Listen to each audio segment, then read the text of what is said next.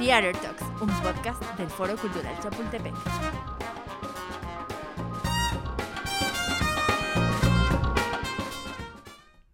Buenos días, buenas tardes o buenas noches. Yo soy Angie Bisuet y esto es Theater Talks, el podcast del Foro Cultural Chapultepec. Les tengo una noticia. Estamos a punto de terminar esta temporada, pero estamos terminándola con una invitada muy especial. Ella nació para el arte, cercana a la escritura, las editoriales, la música clásica y el derecho cultural. Así que no se pierdan esta plática que nos llevará a viajar del norte al sur. Con nosotros, Ana Castillo. Bueno, pues como ya pudieron ver en nuestra presentación, hoy tenemos nuestro penúltimo podcast con una invitada de lujo, alguien que es ya de casa, parte de nuestra familia en el Foro Cultural Chapultepec. Y me da muchísimo gusto que esté aquí porque con ella vamos a hablar de cosas que no habíamos hablado con otras personas que están muy enfocadas también a la cultura, pero vista desde otros, otros puntos. Entonces, muchas gracias por estar aquí y bienvenida, Ana Castillo. Muchas gracias a ti, muchas gracias a ti de corazón por esta, por esta invitación. Eh, así que aquí estoy, aquí estoy para lo que ustedes deseen. Muchas gracias. Pues antes que nada quisiera empezar con la pregunta obligada en estos tiempos. ¿Cómo estás? ¿Cómo te ha tratado la pandemia? ¿Cómo, cómo va tu vida en estos momentos? Bueno, creo que para, eh, es difícil resumir, eh, es difícil resumir sobre todo un, un año y medio eh, muy intenso, con un, con, un, gran peso que creo que en eso coincidimos, coincidimos todos. El peso más grande es la incertidumbre, el no saber qué es lo que va a suceder, el no saber qué tenemos enfrente, el estar luchando con algo que es totalmente invisible y a eso sumale el, hecho de que uno recibe eh, a nivel mundial eh, millones de versiones. Entonces uno empieza a preguntarse, creo que a todos nos pasa, eh, cuál tomo, cuál versión, cuál versión es la, es la verdadera, cuál es, es la genuina. Entonces, bueno, eh, todo esto ha sido eh, verdaderamente muy difícil, un año y medio muy duro en lo que hemos tenido, no soy la excepción, y no por esto uno, eh, se consuela, como diciendo, muchas personas dicen, bueno, es que esto es a nivel mundial, a todo el mundo le pasa, no es solamente tu crisis, no es solamente tu problema, no es solamente tu falta de trabajo. Bueno, eh, uno por supuesto que es consciente que es algo que todo el mundo le está sufriendo, pero eso eh, no, nos, no, nos, no nos separa de, de, todas las obligaciones con las cuales tenemos que afrontar día a día y que se torna muy difícil, por cierto, porque no podemos realizar eh, toda nuestra actividad y toda nuestra carpeta, todo el programa que ya teníamos preestablecido antes, cuando comenzamos el, el 2020. Entonces, eh, por momentos se torna muy pesado, pero lo importante es eh, no bajar los brazos, es eh, tratar de ser optimistas, seguir siendo optimistas. Entonces, bueno, más allá de lo, de lo difícil que es y de lo pesado que es, te repito, tenemos que enfocarnos en un objetivo y luchar por él eh, e yo hago una, una, comparación a veces como los caballitos en el hipódromo, así con viseritas, y que nada me importe de los costados, sino fijar mi vista eh, adelante, adelante, adelante y hacia ese objetivo que nos fijemos.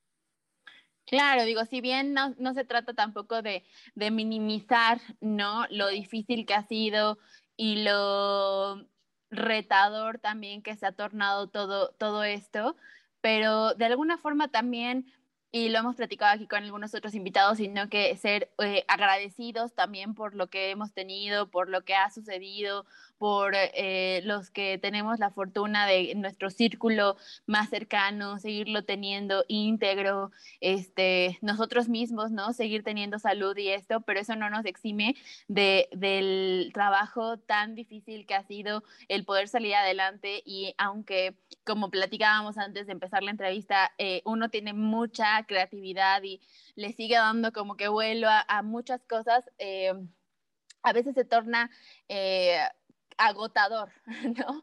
El ir remando un poco a, corriente, porque finalmente, pues bueno, ¿no? Yo que, este, que estoy como que más en contacto con mucha gente del teatro como tal, este, pues me dicen, híjole, pues es que ya queremos empezar temporada, pero no sabemos para cuándo, cómo se están viendo las cosas. O sea, ya también como que un poco vamos con miedo, ¿no? De decir, si empezaremos, no empezaremos, porque qué tal si empezamos y a los dos días nos vuelven a parar. O sea, como que sí se ha sido ahí un tema un poco, este, pues sí, ¿no? O sea, que nos ha retado muchísimo, física, emocional, este, anímicamente, ¿no? Todos, en todos, en todos los ámbitos realmente. Es correcto todo lo que dices. Y, y sí, eh, reafirmo todo lo que tú acabas de mencionar y bueno, y dar gracias a Dios por, eh, por estar enteros. Entonces, mientras eh, hay vida, no es simplemente un dicho, es una realidad. Mientras hay vida, hay esperanza. Sobre todo, bueno, agradecer a Dios, como bien mencionaste, que tanto nosotras como, como nuestro entorno, nuestro entorno más próximo y todos nuestros seres queridos, gracias a Dios, están bien. Eh, entonces, a pesar de, de, este flagelo tan, tan grande. Y bueno, que continuemos y que continuemos y que Dios nos permita eh, seguir adelante y, bueno, llegar, llegar cada uno desde su lugar a cumplir los objetivos que nos hemos fijado. Muy bien. Oye, pues digo, ya te escucharon aquí este, en, estos, en estos minutos de, entrevista, pero bueno, pues para quien no, este, todavía no esté tan seguro, Ana es argentina. Y mi primera pregunta es, Ani, ¿cómo es nacer en Argentina? ¿Cómo fue para ti tu infancia? ¿Qué hacías cuando eras chiquita? Ay, qué, pregunta, o sea, eh, también difícil de resumirlo hay que tener un excelente poder de síntesis. Eh, bueno, eh, mi país era una, una gran nación, eh, realmente muy dañada en estos últimos años, que podría decir en estos últimos 20 años, pero en lo personal, bueno, un, un, privilegio por haber nacido en una, en una nación que cuando yo vine a este, a este mundo era todavía eh, una nación muy rica, inclusive estaba considerada en, los primeros lugares en el mundo, o sea, uno tenía realmente un gran orgullo de, ser argentino. Pero bueno, todo eso se fue disipando, disipando, por lo que ya sabemos, por supuesto, por, problemas, eh, se politizó todo absolutamente y bueno, se fue eh, la política ha sido como una especie, yo digo, de, cáncer en nuestro país que lo ha ido consumiendo hasta el, día de hoy estar total y absolutamente destruida, que el mundo entero no entiende cómo un país con la riqueza que tenía la Argentina esté en las condiciones que está. Pero en lo, en lo personal, bueno, eso de, de, de mi país. En lo personal, una niñez muy feliz, con unos papás que, bueno, no tendrían, no me alcanzarían todos los adjetivos eh, para poder adornarlos, unos papás eh, excelentes y, y, con una familia numerosa. Somos eh, siete hermanos, eh, bueno, una, una, una niñez eh, muy feliz. Con... Así que bueno, en, en, general, bueno, como te dije al principio, eh, sintetizar todo lo, lo, lo, aparte todos los recuerdos, un, innumerables recuerdos que uno tiene desde esa época, realmente es muy difícil, pero, pero para eh, englobar, para encerrártelo en, en una palabra eh. O sea, tengo hermosos recuerdos de, de una niñez, de una adolescencia eh, muy feliz, muy feliz, con muchas satisfacciones. Y, y bueno, después vino eh, las dificultades bueno, que se presentan de los debacles que se iban produciendo en, en nuestro país eh, hacer una carrera eh, era realmente muy complicado.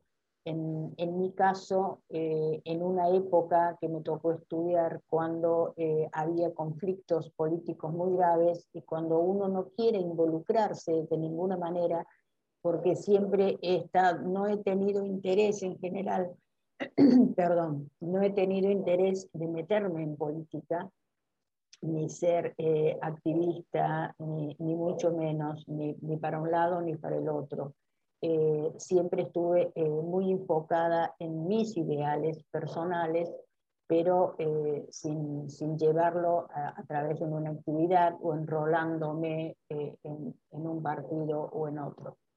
Entonces se tornaba muy difícil ir a asistir a, la facultad y seguir una carrera, porque sobre todo las carreras como la mía, como periodismo, o arquitectura, eran las dos eh, carreras que estaban, eh, que bueno, eran las dos facultades, digamos, que estaban muy, muy perseguidas. Y aunque no te metieras absolutamente en nada, eh, bueno, era como que ligabas. Y, y, en esa época, ahora yo recordando esa, esa época, una de las tantas épocas nefastas, eh, me digo cómo no haber tenido en ese momento, con 18 años, el carácter que tengo hoy. Diferente hubiera sido. Claro, claro. O sea, uno eh, eh, se hubiera defendido de, de otra manera.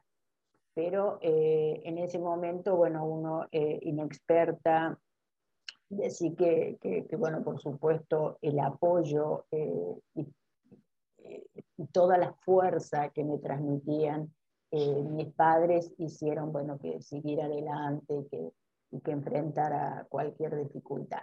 Entonces, eh, bueno, no estaba sola, no estaba sola. Después de Dios estaban ahí mis, mis padres apuntalándome absolutamente en todo y bueno, y así logré eh, terminarla. Pero fue muy difícil fue, fue, una época muy difícil realmente, porque uno iba a la facultad a, a estudiar y te encontrabas con un meeting con que estaban, habían tomado eh, hasta el aula magna y, y, reunían todos los bancos, por ponerte un ejemplo, para que tú puedas visualizar el desastre que era.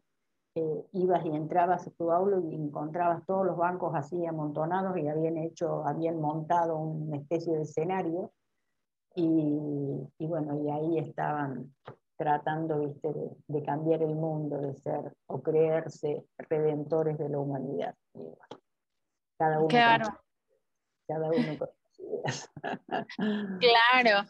Oye, este, pero bueno, digo, eh, naciste en un país que lo tenemos como muy idealizado por muchas cosas, ¿no? O sea, hay muchas cosas que, que son como una marca eh, de, de, de, tu país, ¿no? Empezando por el fútbol, obviamente, este, pues digo, todos los futbolistas famosos que han salido de ahí, el tango, este, no sé, ¿no? También... Eh, te apasiona.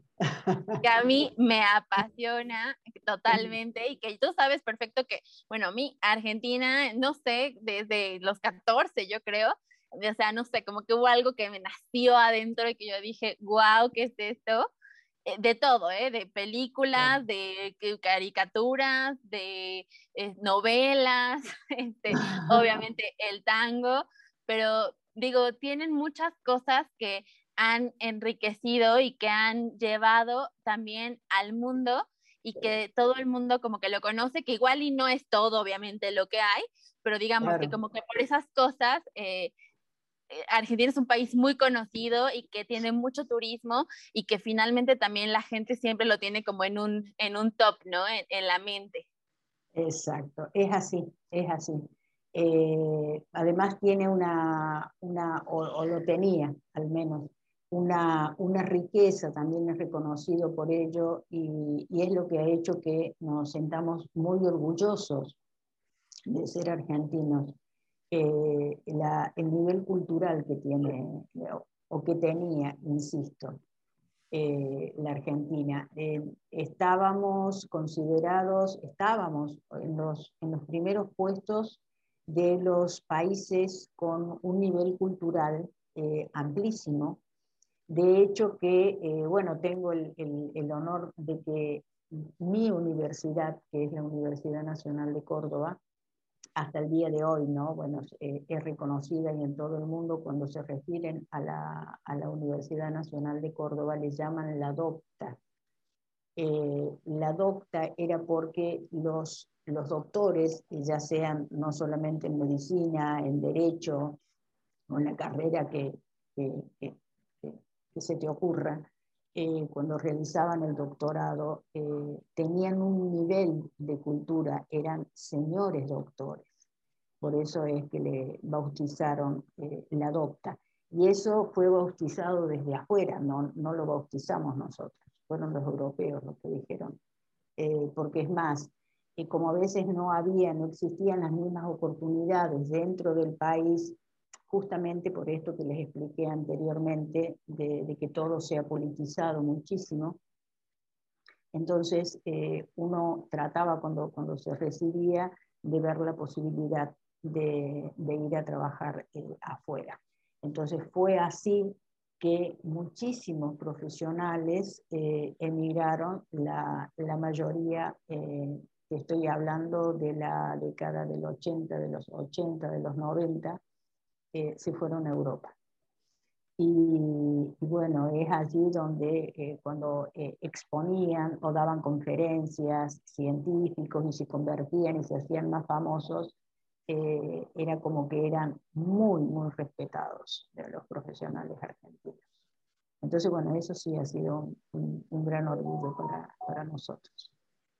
Qué bueno, sí, sí, de hecho, mi mejor amiga, este, fue a estudiar como un posgrado, creo, Argentina, como de, justo este, esta parte, no me acuerdo exactamente el nombre de lo que fue a hacer, pero algo cultural, porque ella estudió una carrera que se llama Lance, que es administración, este, como de espectáculos o una cosa así. Ajá. Este, y entonces fue, fantástico.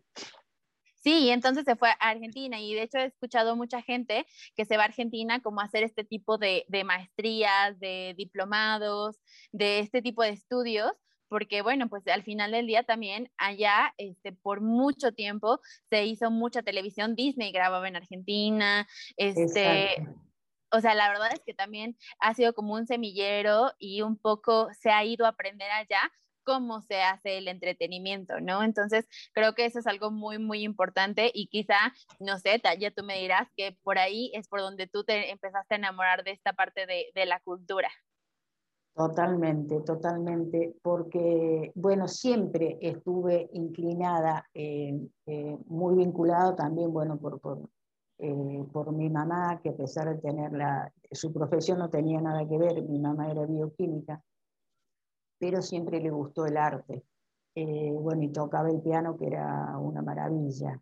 Eh, pero nunca eh, se dedicó de, de, manera profesional, que muchas veces se lo dijimos, inclusive mi papá, pero bueno, ella amaba su, su profesión, en todo todo lo vinculado con la, con la medicina pero eh, eh, eh, es como que uno lo trae en, los genes, ¿no? mis abuelos también, mis abuelos maternos también, muy, muy, muy, muy del arte. Entonces es algo que siempre me, me atrajo de una manera, de una manera especial. Entonces, yo realicé durante mucho tiempo y el, y, el, y el, tiempo que me permitía en mi país ejercer con libertad, porque como te dije anteriormente, eh, había, como sigue habiendo, muchísimos debates. Entonces tenías un periodo de, paz, de tranquilidad, de poder progresar, eh, de poder ejercer tu profesión, tu actividad, tu oficio, lo que fuera, eh, con tranquilidad, con libertad, y de repente ¿viste?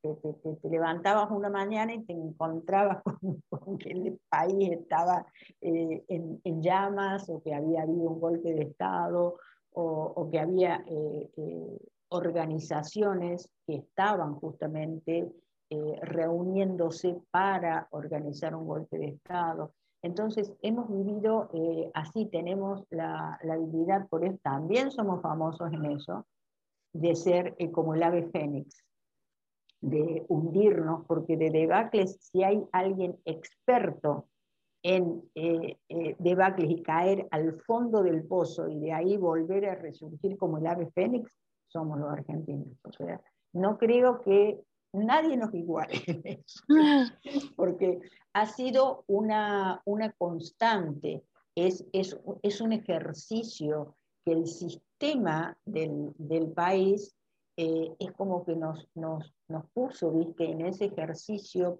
permanente, continuo, de, de, tener que subir, sufrir debacles y bueno, volver a, a, levantarnos, porque bueno, no, no, hay opciones, lo tenemos, que, lo tenemos que hacer. Entonces, el tiempo que, te repito, el tiempo que yo podía eh, hacerlo y ejercer tranquila, bueno, todo era, era la felicidad total. Eh, pero venían estos debacles y bueno, y ahí era como que disminuía y te tenías, te, callaban, te callaban, había, mucha, mucha persecución, entonces te coartaban eh, el derecho más, más importante, que es el derecho a la, a la, a la expresión y el derecho libre de poder, de poder expresarte y de poder ejercer tu profesión con, como tú desees, ¿no? Tranquilo, claro. Entonces, bueno, eso, viste, fue bastante, bastante difícil y, después, eh, bueno, recibir eh, una persecución que fue lo que eh, con mi marido, yo ya estaba casada y tenía mi hijo, el, mayor, que era chiquito, y, y bueno, recibí amenazas porque, porque, bueno, no había publicado una nota en la que, por supuesto, decía nada más ni nada menos que la verdad. Y es que esa nota hasta el día de hoy sigue surgiendo, pero eh, eh, obviamente los, los actuales tampoco están de acuerdo con esa nota. Eh, y bueno, era, era, era, no poder decir, era no poder decir la verdad, era no poder expresarse como, como uno deseaba. Pero yo siempre los enfrenté, nunca tuve miedo, eh, porque yo siempre fui de, mantener eh, que si yo llevo la bandera de la verdad, no, no tengo, no, no, no debo tener, tener ningún temor, ¿me entiendes? Entonces no les tenía miedo. Pero en este caso eh, estaba mi hijo de por medio. Entonces a él no lo podía poner en, riesgo. Y bueno, ahí decidimos, apoyados por el director en ese momento del, del periódico en el cual trabajaba, eh, salir del país. Y yo hubiera salido en esa época, estoy hablando año, eh, Leonardo nació en el 86, eh, el 88, yo, hubiera, yo hubiera salido definitivamente. En ese momento estaba muy agotada, la verdad que estaba muy agotada y no es por cobardía, sino porque llega un momento que más allá del amor que tú, le puedas, eh, que tú puedas tener por tu patria, eh, te agotan, terminan con todas tus fuerzas, eh, porque te, das cuenta de que estás luchando contra la corriente. Entonces, pero mi marido era un, enamorado de, Argentina, él era italiano, y bueno, ese, esa tierra les, brindó a él y a su familia, eh, bueno, lo que yo hoy día comparo, que es lo que México me brindó a mí.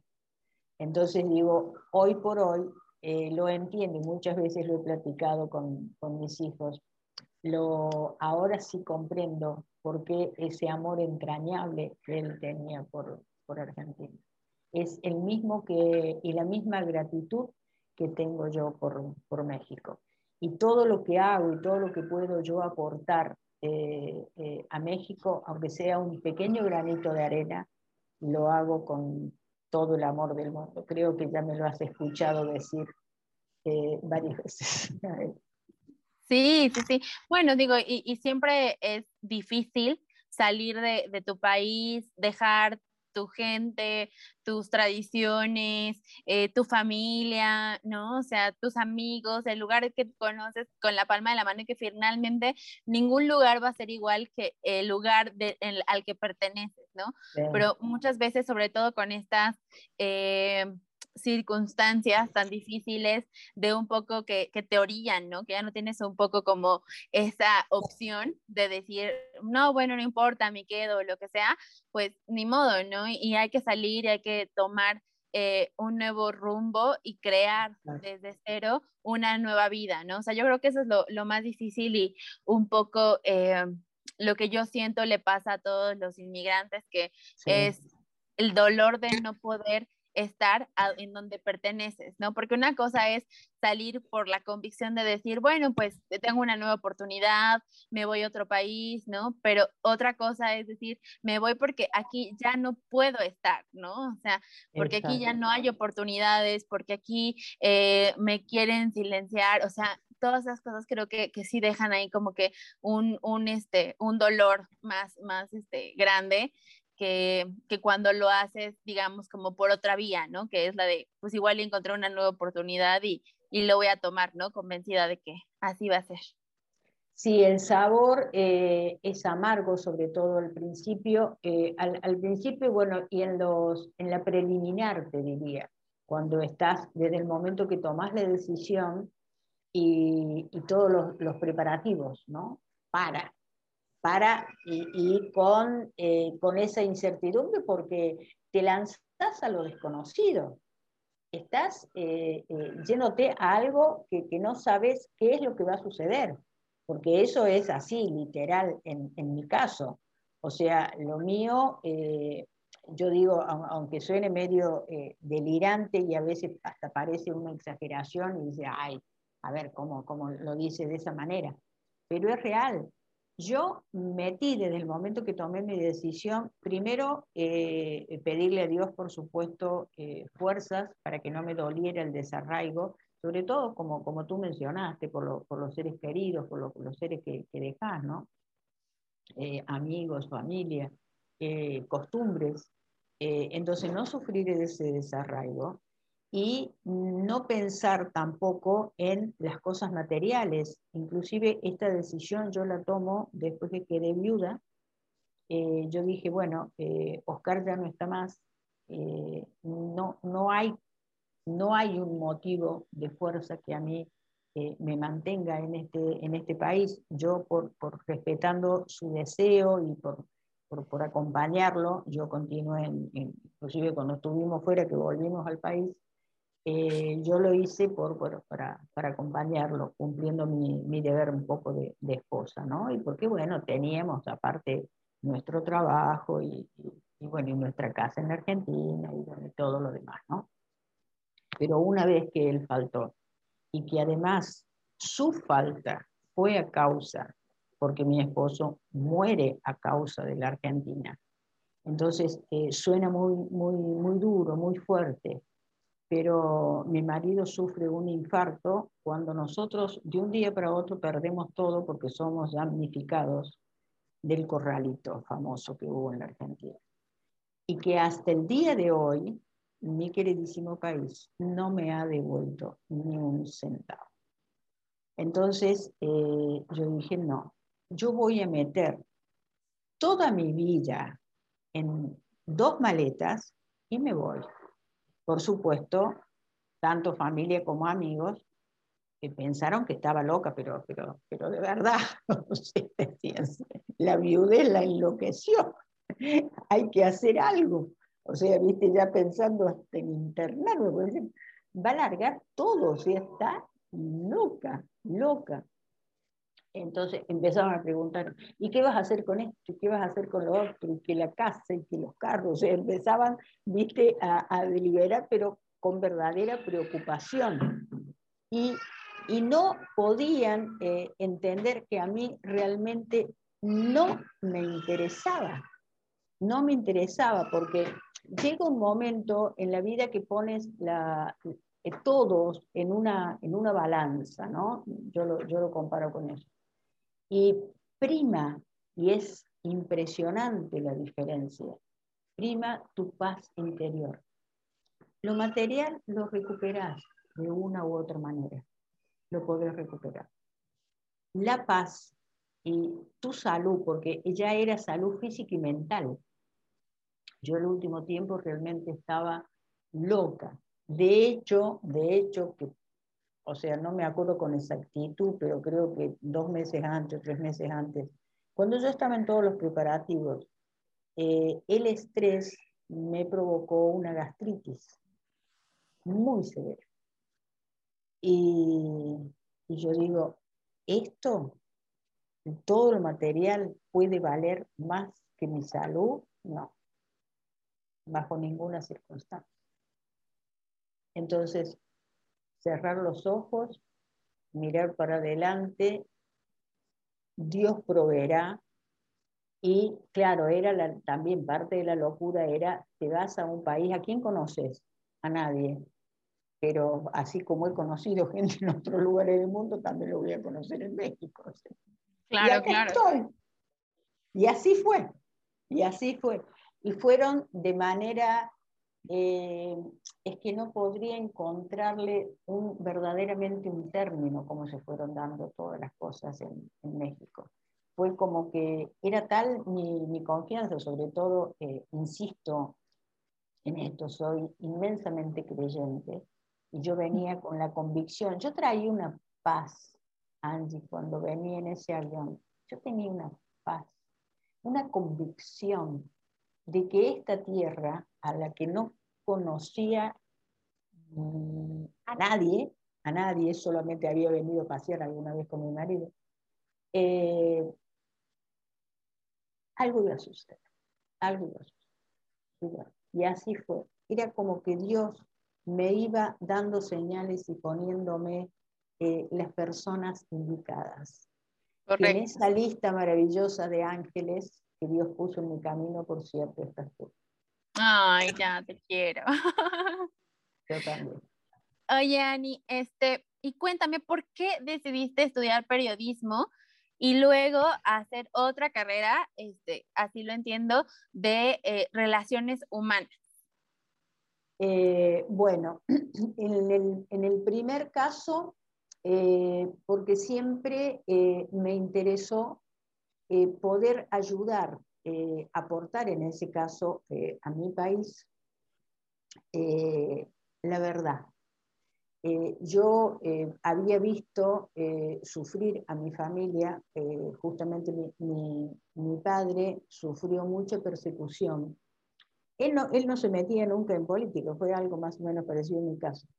Eh, nunca se metió en política, era, era un ser que trabajaba de manera inclusive independiente eh, en su estudio contable, y, o sea, no, no, pertenecía, pero su familia siempre había sido, había pertenecido al partido radical que había en aquella época, ¿no? Eh, entonces lo perseguían realmente por portador de apellido, en realidad, ¿viste? Y yo desde muy chiquita, yo vi porque yo de todos los hermanos soy la, la, la penúltima. Tengo otra hermana más chiquita, bueno, que, a la cual le llevo 10 años. Somos las dos más chiquitas de todo el, de todo el grupo. Entonces, desde muy chica, eh, vi lo que padecían, ¿viste? Pero era como que iba tomando nota, ¿viste? Era como que iba tomando nota y yo decía, Dios mío, ¿cómo puede suceder? Esto es, eh, no lo podía concebir y sentía una gran impotencia por, esa, por esa persecución injusta. Entonces yo decía, yo tengo que estudiar algo en la que, puedo, eh, en la que pueda aportar eh, a la sociedad cambios, eh, en, la que, en la que pueda demostrar, demostrar de alguna manera la verdad. Y es por eso que elijo el área escrita, o sea, siempre estuve en un, en un periódico, entonces, bueno, escribía, me encantaba escribir. Y lo de relaciones humanas, eh, porque bueno, porque es una, una pasión. Eh, a mí el poder tener el contacto con la gente, el poder, el poder platicar, el poder eh, transmitir lo que me pasa y que me transmitan de igual manera, es, es algo que me, que me, apasiona. El poder tener ese, ese, ese, contacto con las, con las personas y que dentro de mis posibilidades eh, poder, poder ayudarlas, poder escuchar. Eh, no hay nada más valioso, a mi entender, el, ser escuchado, el que no te cierren las puertas, el que te regalen unos, unos minutos y te escuchen. Que te escuchen, que te comprendan y que la parte en la que puedas estar eh, equivocada te lo hagan ver. Pero eh, sin, desde un punto de vista, eh, a ver, desde un lugar, ¿cómo te podría decir? con cariño, sin ponerse en juez. así lo sentía así lo sentía, por eso es mi, perfeccionamiento, digamos, en las relaciones humanas. Oye, y esta parte de las relaciones humanas es lo que te lleva a lo de derecho cultural, que es lo que has hecho por mucho tiempo ahora. Correcto, correcto. Y eso sí, lo comienzo hace muchos años y aquí en México eh, Dios pone, bueno, al, al primer angelito que es Erika Flores de León, que es la presidenta de IDC Cultura, que es el Instituto Internacional de Derecho Cultural. Eh, ella además realiza su tesis basada justamente en el derecho humano más importante que existe, que es el derecho humano a la cultura. Porque eh, no es uno más, es el principal, es el eje. Sin él, nada podríamos realizar ni siquiera esto, no, no te hubiera conocido. Mm, claro. Digo, para la gente igual que no, que no lo sepa, platícanos un poquito de qué es el derecho cultural. Bueno, eh, bueno, acá sí va a ser difícil eh, sintetizar. Bueno, esto, esto nace eh, con una necesidad imperiosa, sobre todo en los países latinos, en el que el, el derecho cultural es considerado el derecho eh, humano más importante, que inclusive está incluido en todas las constituciones de, nuestros países. O sea, de hecho que para hablar específicamente de México, en la, en la, Constitución de los Estados Unidos mexicanos y en su reforma del año 2009 y del año 2011, es reincorporado el derecho cultural eh, pero, ¿qué hacen? ¿Qué hacemos? Cerramos la constitución, la guardamos en un cajón y no la llevamos a la práctica. Es, ese es el, gran problema de todos los países eh, latinos, sobre todo. Entonces, eh, había una necesidad imperiosa, como te digo, de, eh, de difundir este derecho. Entonces, para ello había que crear un, un ente. Eso lo trae la doctora Flores de León. Ella es eh, mexicana, eh, española, mexicana, de padre español, nacido en Barcelona, y de mamá mexicana, por eso tiene la, doble nacionalidad. ella estudia, o sea, se recibe, ella es, doctora en, Derecho por la Facultad de Barcelona y tiene también un doctorado en economía. Pero su, tesis y el perfeccionamiento, digamos, en el derecho cultural de manera específica, lo hace aquí en México, en UNAM, en el Instituto de Investigaciones Jurídicas. Ese es uno de los entes que avala al instituto. Además, de, por supuesto, en este momento el instituto está avalado nacional e internacionalmente.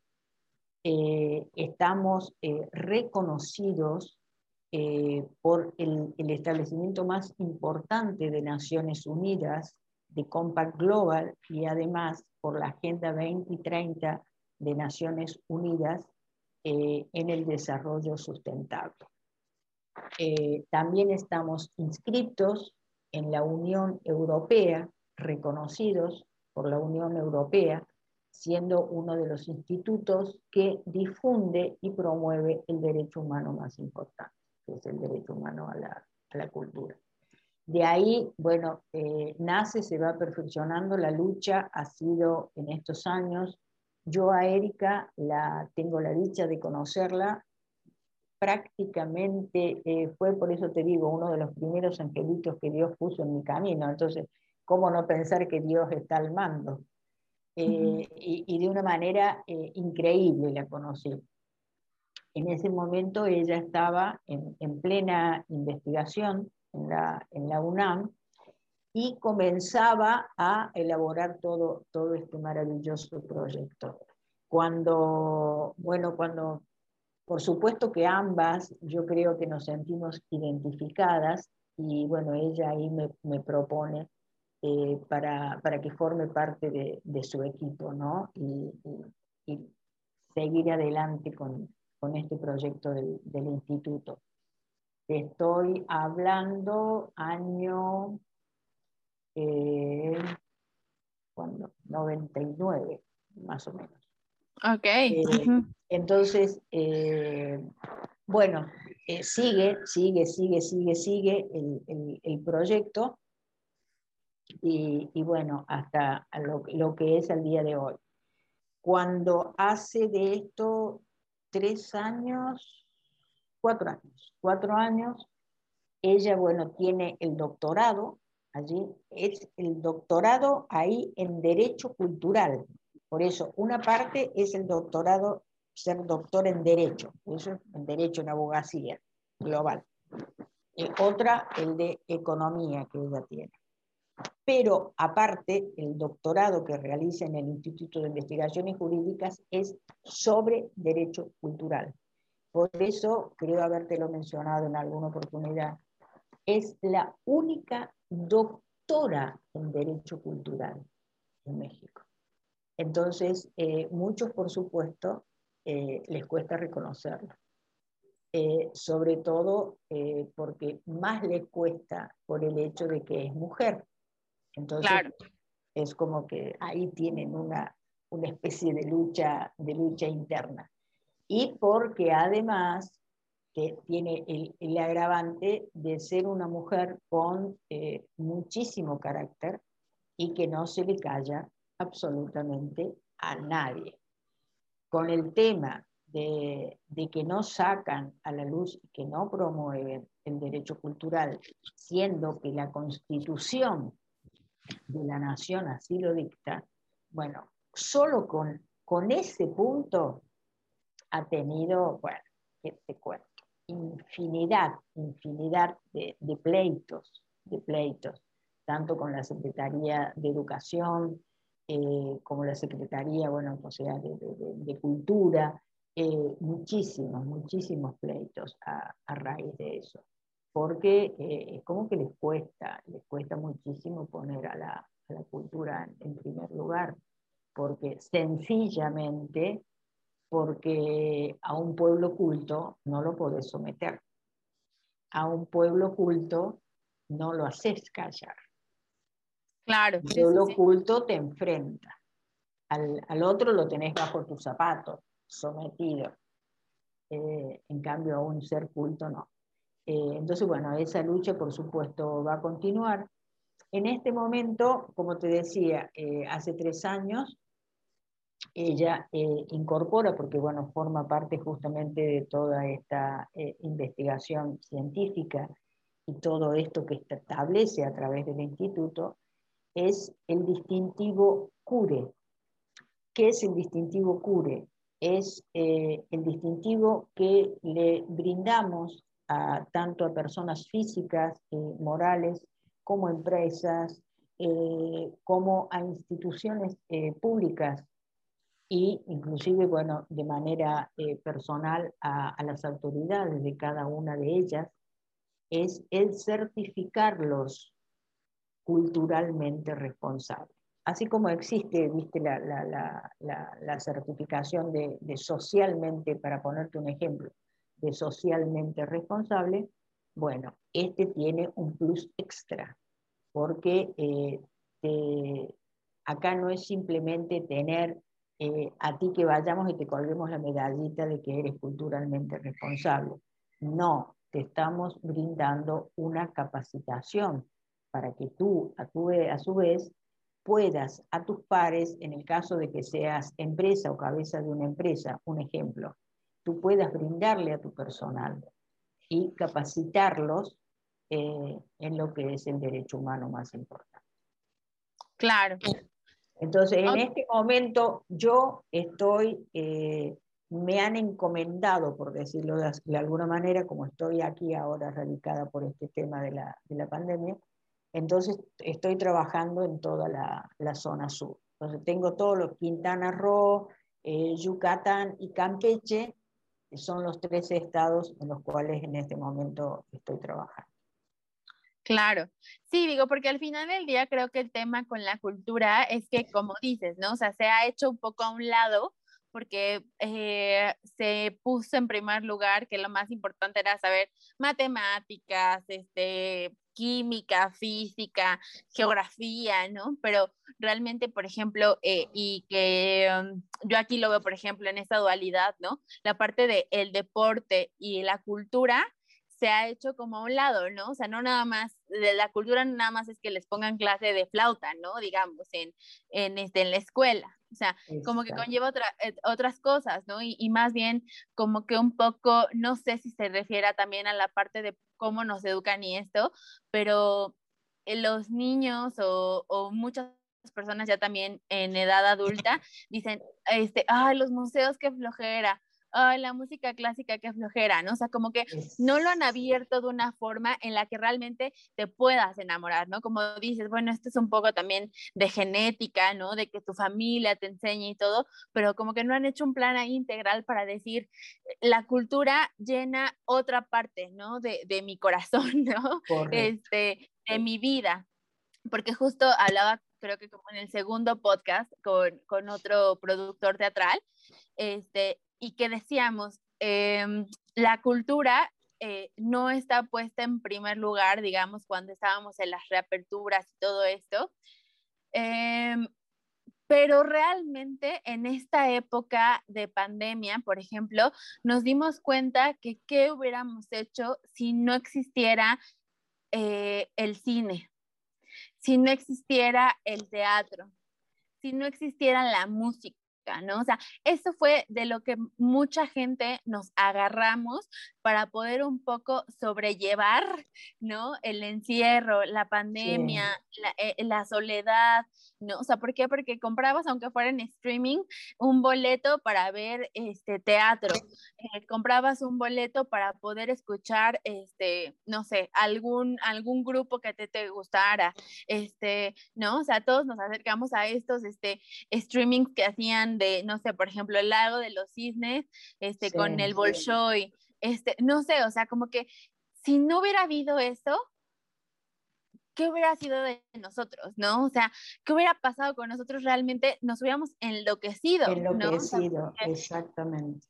¿no? Y, hubiera sido mucho más difícil transicionar por este momento que de por sí ya ha sido difícil y, y que realmente si hacemos un análisis eh, un poco más profundo, nos podemos dar cuenta que todo esto que, que, que forma las, este, las siete artes eh, nos llenaron en este momento, ¿no? O sea, el que si tú no podías ir a Europa o no podías eh, salir del país, igual le podías hacer tu recorrido virtual a alguna galería, a algún museo, o sea, realmente...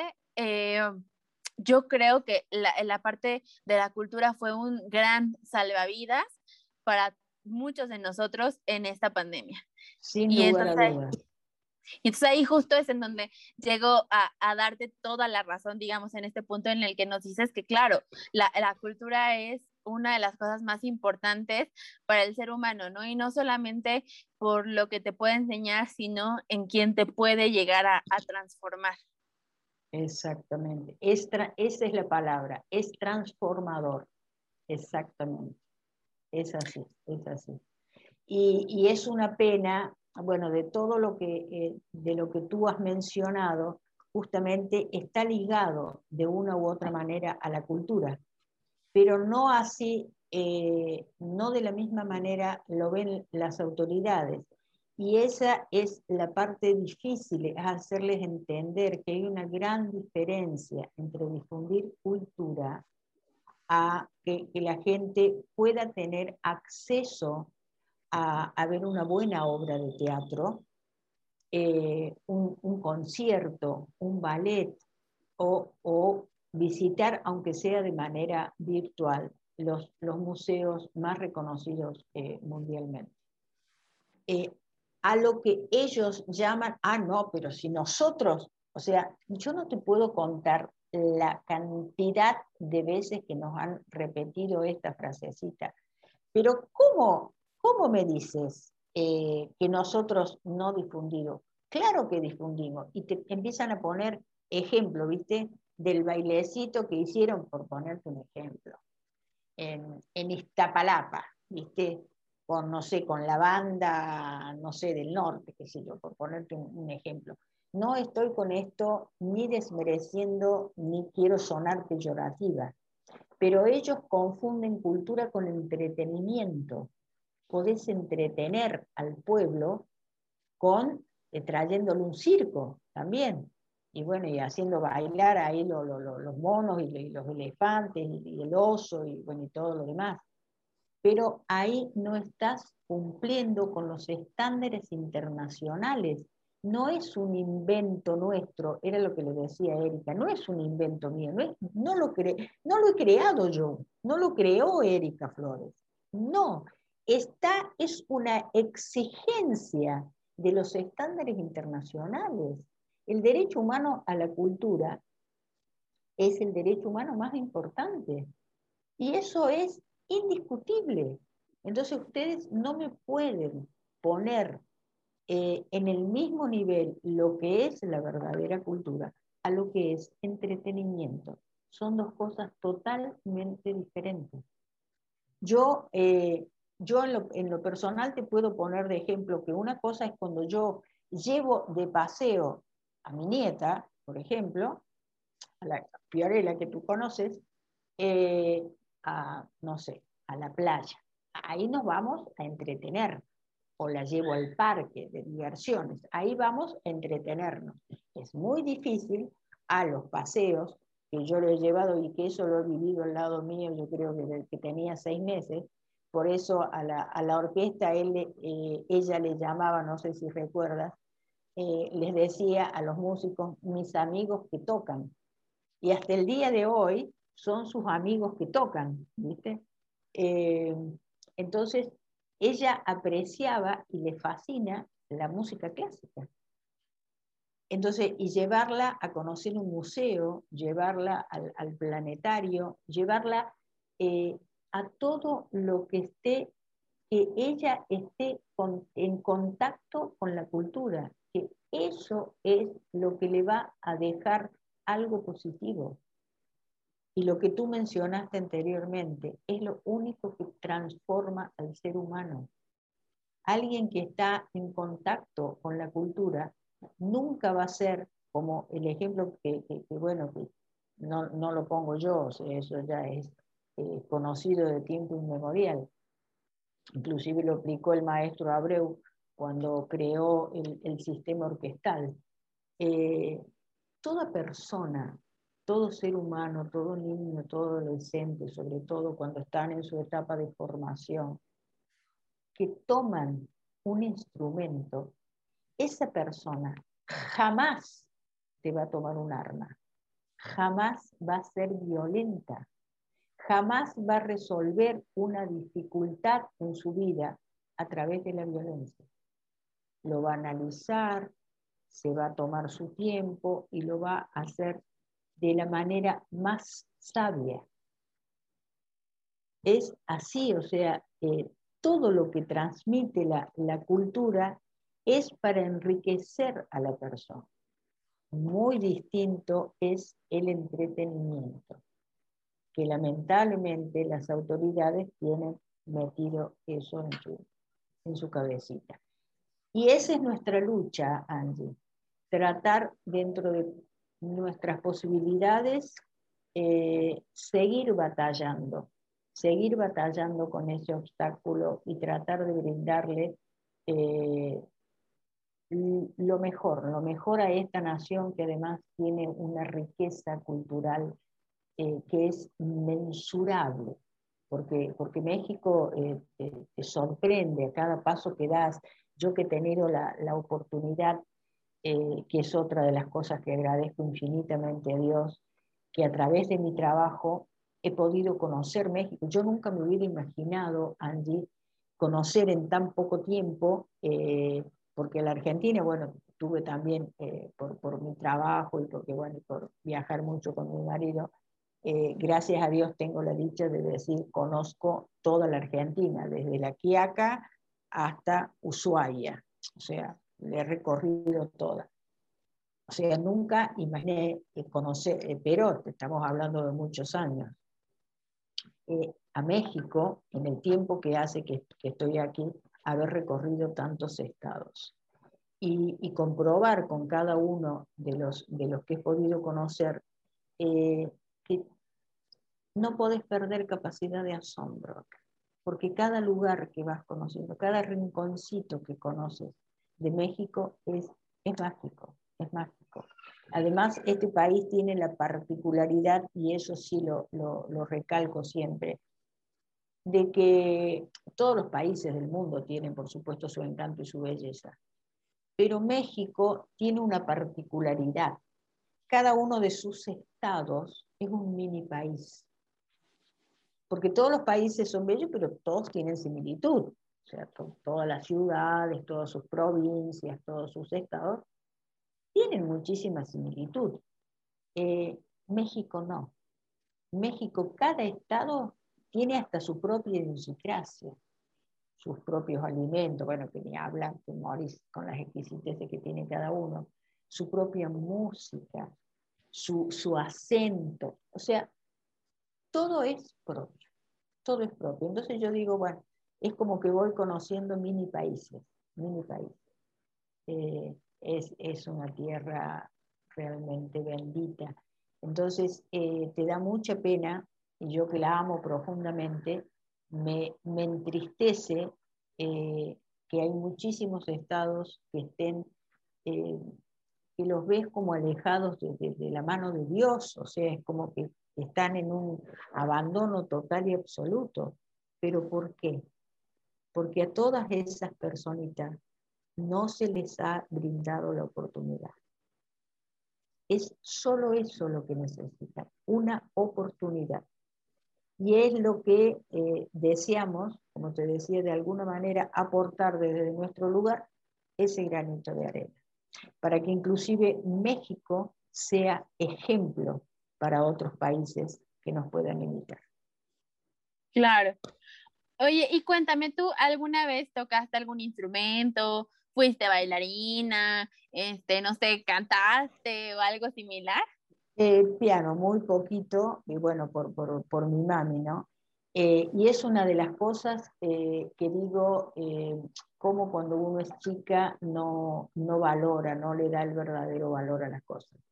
ella me quería mandar a, y yo decía, ay, no, qué flojera tener que mm. ir, porque bueno, ya te, te, te mandan a idioma, te, te, te mandan, viste, por ahí también.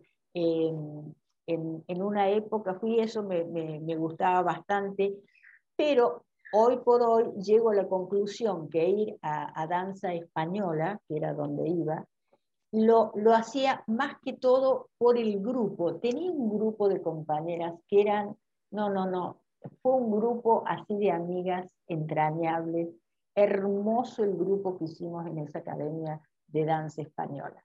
Entonces yo digo, más que todo era por el grupo, no por, la danza española. Y la danza española en realidad, mi mamá como dice, bueno, no querés ir a las clases de piano, entonces bueno. Y era porque no me gustaba la profesora que había elegido, que si hubiera sido, viste, alguna otra personita, en una de esas me entusiasmaba. Y hoy por hoy me, me, me, muero del odio conmigo misma, porque digo, ¿cómo no lo hice? ¿Cómo no lo hice? ¿Cómo no valoré en ese momento? Y la danza española, pues bueno, no sé si en algún momento te habré comentado, eh, mis padres eran eh, españoles, mi mamá de Valencia y la familia de mi papá de un lugar que se llama Requena, que está ubicado entre Cataluña y, y Valencia. Y, bueno, fueron de toda la vida vecinos, pero eh, tanto mis abuelos paternos como mis abuelos maternos se encuentran en, en la Argentina porque cuando se vienen a América, eh, ambos eligen, eh, bueno, yo creo que es el destino, ambos eligen la ciudad de Córdoba. Y bueno, y ahí es el encuentro y de ahí salgo yo. Muy bien, oye, pero entonces bailaste flamenco y regional este, español. Sí, regional español, exactamente, sí. Sí, más que todo en la, en la danza, inclusive un poquito incursionando en la, en la lengua valenciana, que es eh, riquísima. Eh, no, no te podría decir, es, es, es muy difícil y no quiero cometer el pecado de una mala pronunciación. Eh, yo creo que también es esa otra de mis asignaturas pendientes. Como también que, cuando te lo dije, ese día me miraste así como con, ojitos como, como extrañando, como una argentina no va a saber bailar tango. Bueno, es otra de mis asignaturas pendientes. o sea, bailarlo bailo, pero no con la... Con la el, es, es un arte el tango. Un arte, sí, sí, sí. Es un arte. Sí, totalmente. No es un baile cualquiera. No, no, yo, de hecho, bueno, ya tú sabes, ¿no? Que yo he bailado ballet, hip hop, jazz, salsa, bachata, bueno, todo lo que me digan lo he bailado, ¿no? Sí. Pero la verdad es que el tango es otra cosa, o sea, es, una, es... una conexión, es, eh, eh, también, digamos, como mujeres que estamos ahorita como en estos puestos como de liderazgo y etcétera, es aprender a dejarte llevar, a, escuchar a la pareja, a sentir a la otra persona. O sea, para mí el tango es, es, como de otro mundo. O sea, como y, que... Y total y absolutamente sensual, lo que transmite la mujer sobre todo al bailar, eh, eh, es un lenguaje, es, te, te, habla, te habla. O sea, ese lenguaje corporal es, es algo mágico, mágico, es maravilloso el. Sí, y aparte digo todo como las, las ramas que tiene, ¿no? Desde el vals, que es muy elegante, este, no, o sea, todo, todo el ritual, por ejemplo, de, de la milonga, ¿no? De, de, ir y de, que son lugares como, eh, o sea, en, tradicionalmente son lugares como muy chiquitos, pero desde cómo te saca el hombre, ¿no? El cabeceo, o sea, todo el, el toma, el abrazo, o sea, es todo un, un, ritual la milonga, o sea, totalmente. Este, no sé, no sé, o sea, quien tenga la oportunidad, désela. Porque bailar tango es la no, vida. Es, es, muy, es muy lindo. Pero de todas maneras, yo lo he disfrutado eh, muchísimo, que no, no te podría dar una razón de decir por qué no me, no me puse a aprender, ¿viste? Bueno, son cosas, bueno, que van, son asignaturas que, bueno, van, van quedando yo creo que las vas postergando erróneamente, las vas postergando y bueno, quedan, quedan, quedan, quedan y bueno, hasta el día de hoy. Pero eh, sí te puedo decir que lo he disfrutado, lo he disfrutado muchísimo, asistiendo a, a, infinidad, a infinidad de, de, eventos, sobre todo no solamente en mi, en mi, ciudad, en Córdoba, de donde yo soy, eh, sino en Buenos Aires, cuando éramos eh, invitados. Entonces en Buenos Aires, inclusive en la mismísima eh, Casa Gardel, que cuando tengas oportunidad de visitar ese país, eh, eh, bueno, es uno de los, de los lugares obligados ir a la Casa Gardel, porque los, los eventos que se presentan allí, bueno, que volverán a presentarse cuando todo esto se termine, son, no, no, los eventos son magistrales magistrales, son hermosos. Y el, y el lugar en sí, el lugar es muy, muy bonito. Sí, yo, yo cuando era este, eh, como que iba a entrar a la prepa o una cosa así, yo me quería ir a estudiar la preparatoria a Buenos Aires porque yo quería ser bailarina de Forever Tango. Ah, mira. Digo, obviamente, no, mis papás me dijeron así como que esta persona que, o sea, le pasa, ¿no? Y pues no, no se hizo, obviamente, pero, este, pero sí creo que, que eh, sí, o sea, es como que un baile que transmite otra cosa totalmente diferente, ¿no? De hecho, hace poquito, bueno, no hace poquito, ahora en la, en la pandemia vi un pequeño documental que hicieron con unos adultos mayores, este, argentinos todos, que bailan tango y que justo decían, ¿no? Que un poco los rituales de la milonga se estaban perdiendo, ¿no? Y entonces ellos, o sea, como que platicaban cómo era salir a bailar tango cuando ellos eran jóvenes, ¿no? Y desde este, todo, desde todo lo que, lo que hacían, ¿no? Desde arreglarse, desde llevar las zapatillas, de ponerse medias, ¿no? Y todas esas cosas. y, luego las señoras decían así como de, es que eso ya no se hace, o sea, ya lo están perdiendo, es que de estos rituales son lo, lo, que, lo que hace, ¿no? La verdadera milonga, ¿no? Y un poco, este, un poco también decían esta otra parte de, este, de que ya los hombres no hacían esta parte del, del cabeceo como para, para este, invitarte a salir a bailar, ¿no? De las rondas este, que se hacen, ¿no? De con diferentes orquestas. Y muchos señores decían así de, no, es que ahora ponen orquestas cantadas. ¿Y qué es esto? O sea, así no se baila la milonga, ¿no? O sea, las orquestas tienen que ser sin voz, ¿no? Porque el... No, la orquesta típica, e, es, la orquesta típica de, de, de del año, no sé, 1890, por decirte, es de ahí. Sí, exacto. Entonces, digo, como que todo este ritual, este, quizá eh, mucha gente obviamente no, no lo conoce, pero pues también, o sea, métanse a investigar un poco y, y, este, y aprendan un poquito de este arte que, que la verdad es que llena, llena mucho el corazón y es, o sea, de todo lo que se pueda uno imaginar bailar, esto es algo, o sea, separado. ¿no? Claro, todo ese conocimiento, bueno, es parte de las cosas que te, que te enriquecen. O sea, el tener conocimiento un, un poquito de, de, cada, de cada cosa.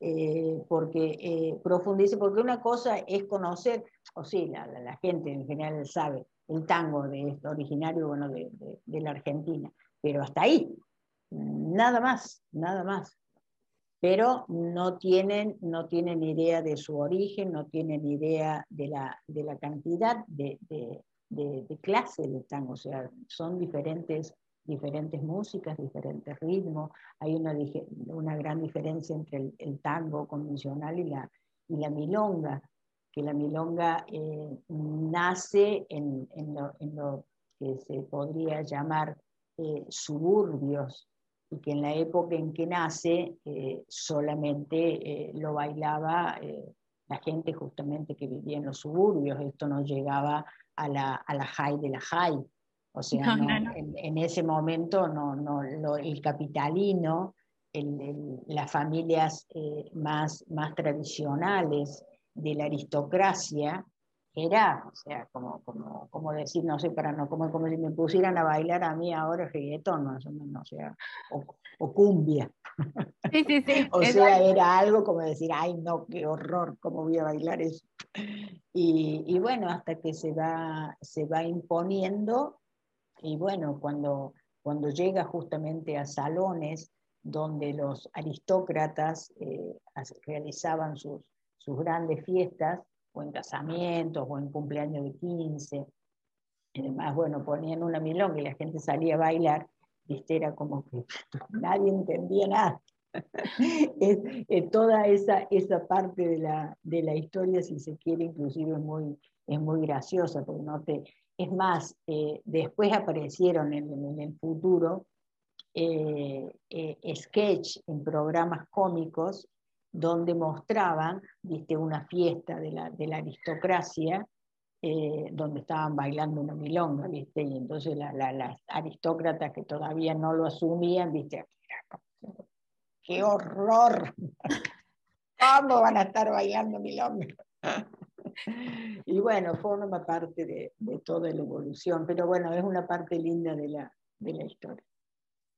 Sí, definitivamente, definitivamente. Y aparte es muy interesante, ¿no? Digo, creo que como lo platicamos, ¿no? Mientras uno eh, pueda aprender y pueda, este, de pronto como que acercarse a todas estas cosas que son eh, enriquecedoras y sobre todo de algo que, que, realmente te apasiona, ¿no? O sea, de que finalmente, digo, habemos personas como yo, ¿no? Y todo, como toda la comunidad tanguera aquí en México, que finalmente pues estamos muy interesados en Argentina y todo y sabemos y consumimos muchos productos este, argentinos, ¿no? Pero habrá, habrá quien le guste Alemania, ¿no? O habrá quien este, esté muy informado de los vikingos, este, de las artes marciales, este, Japón, de China, no sé, ¿no? La cosa es que te guste, te metas, investigues, ¿no? Si te apasiona realmente, pues que, que, que busques y que te empapes de eso que, este, que, que realmente te gusta y que realmente te apasiona, ¿no? Porque finalmente creo que no hay, no hay algo más bonito que poder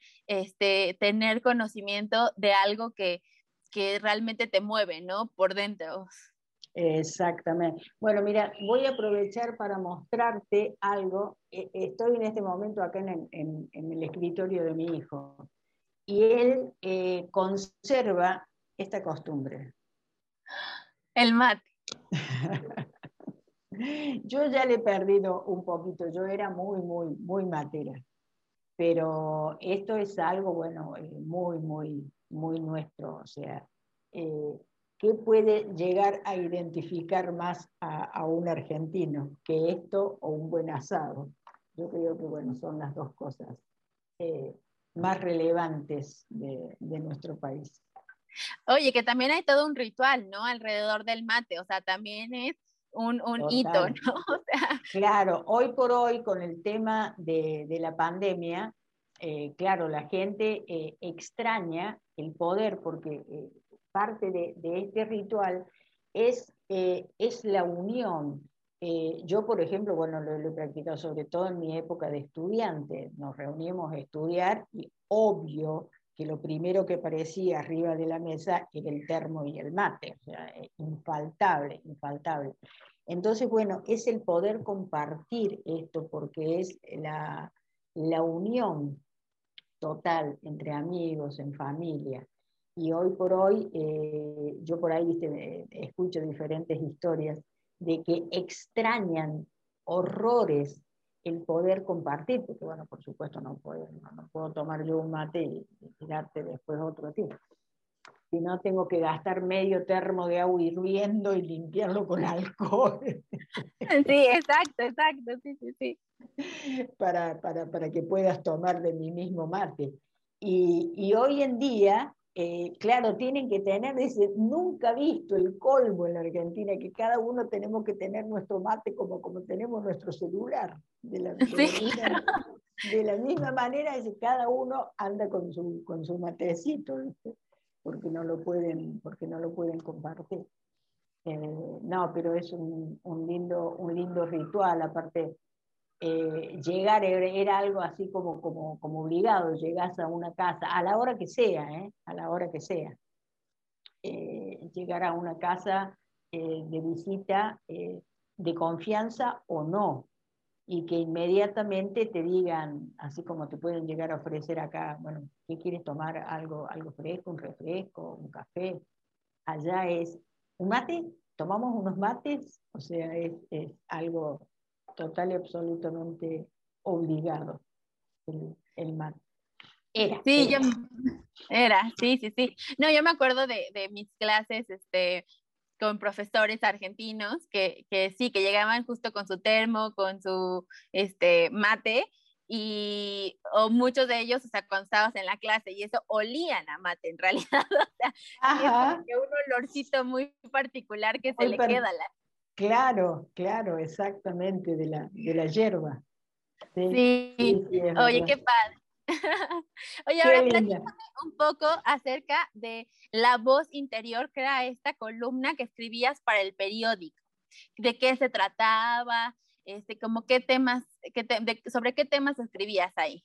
Bueno, eh, todos los días eh, acostumbrábamos a tener una, mm, eh, a escoger, bueno, una, editorial diferente. Entonces, hacía una, editorial diaria que, bueno, la, empezaba a, construir, digamos, a la mañana muy temprano para poder presentarla en mi, en mi, cápsula a la tarde, tipo 7 de la tarde. Era de 7, de 7 a 8 y era todo eh, actualidad. O sea, cada una de las editoriales era de lo que, de lo que estaba eh, sucediendo, de lo que había sucedido el, o el día anterior o en las primeras horas de la, de la mañana.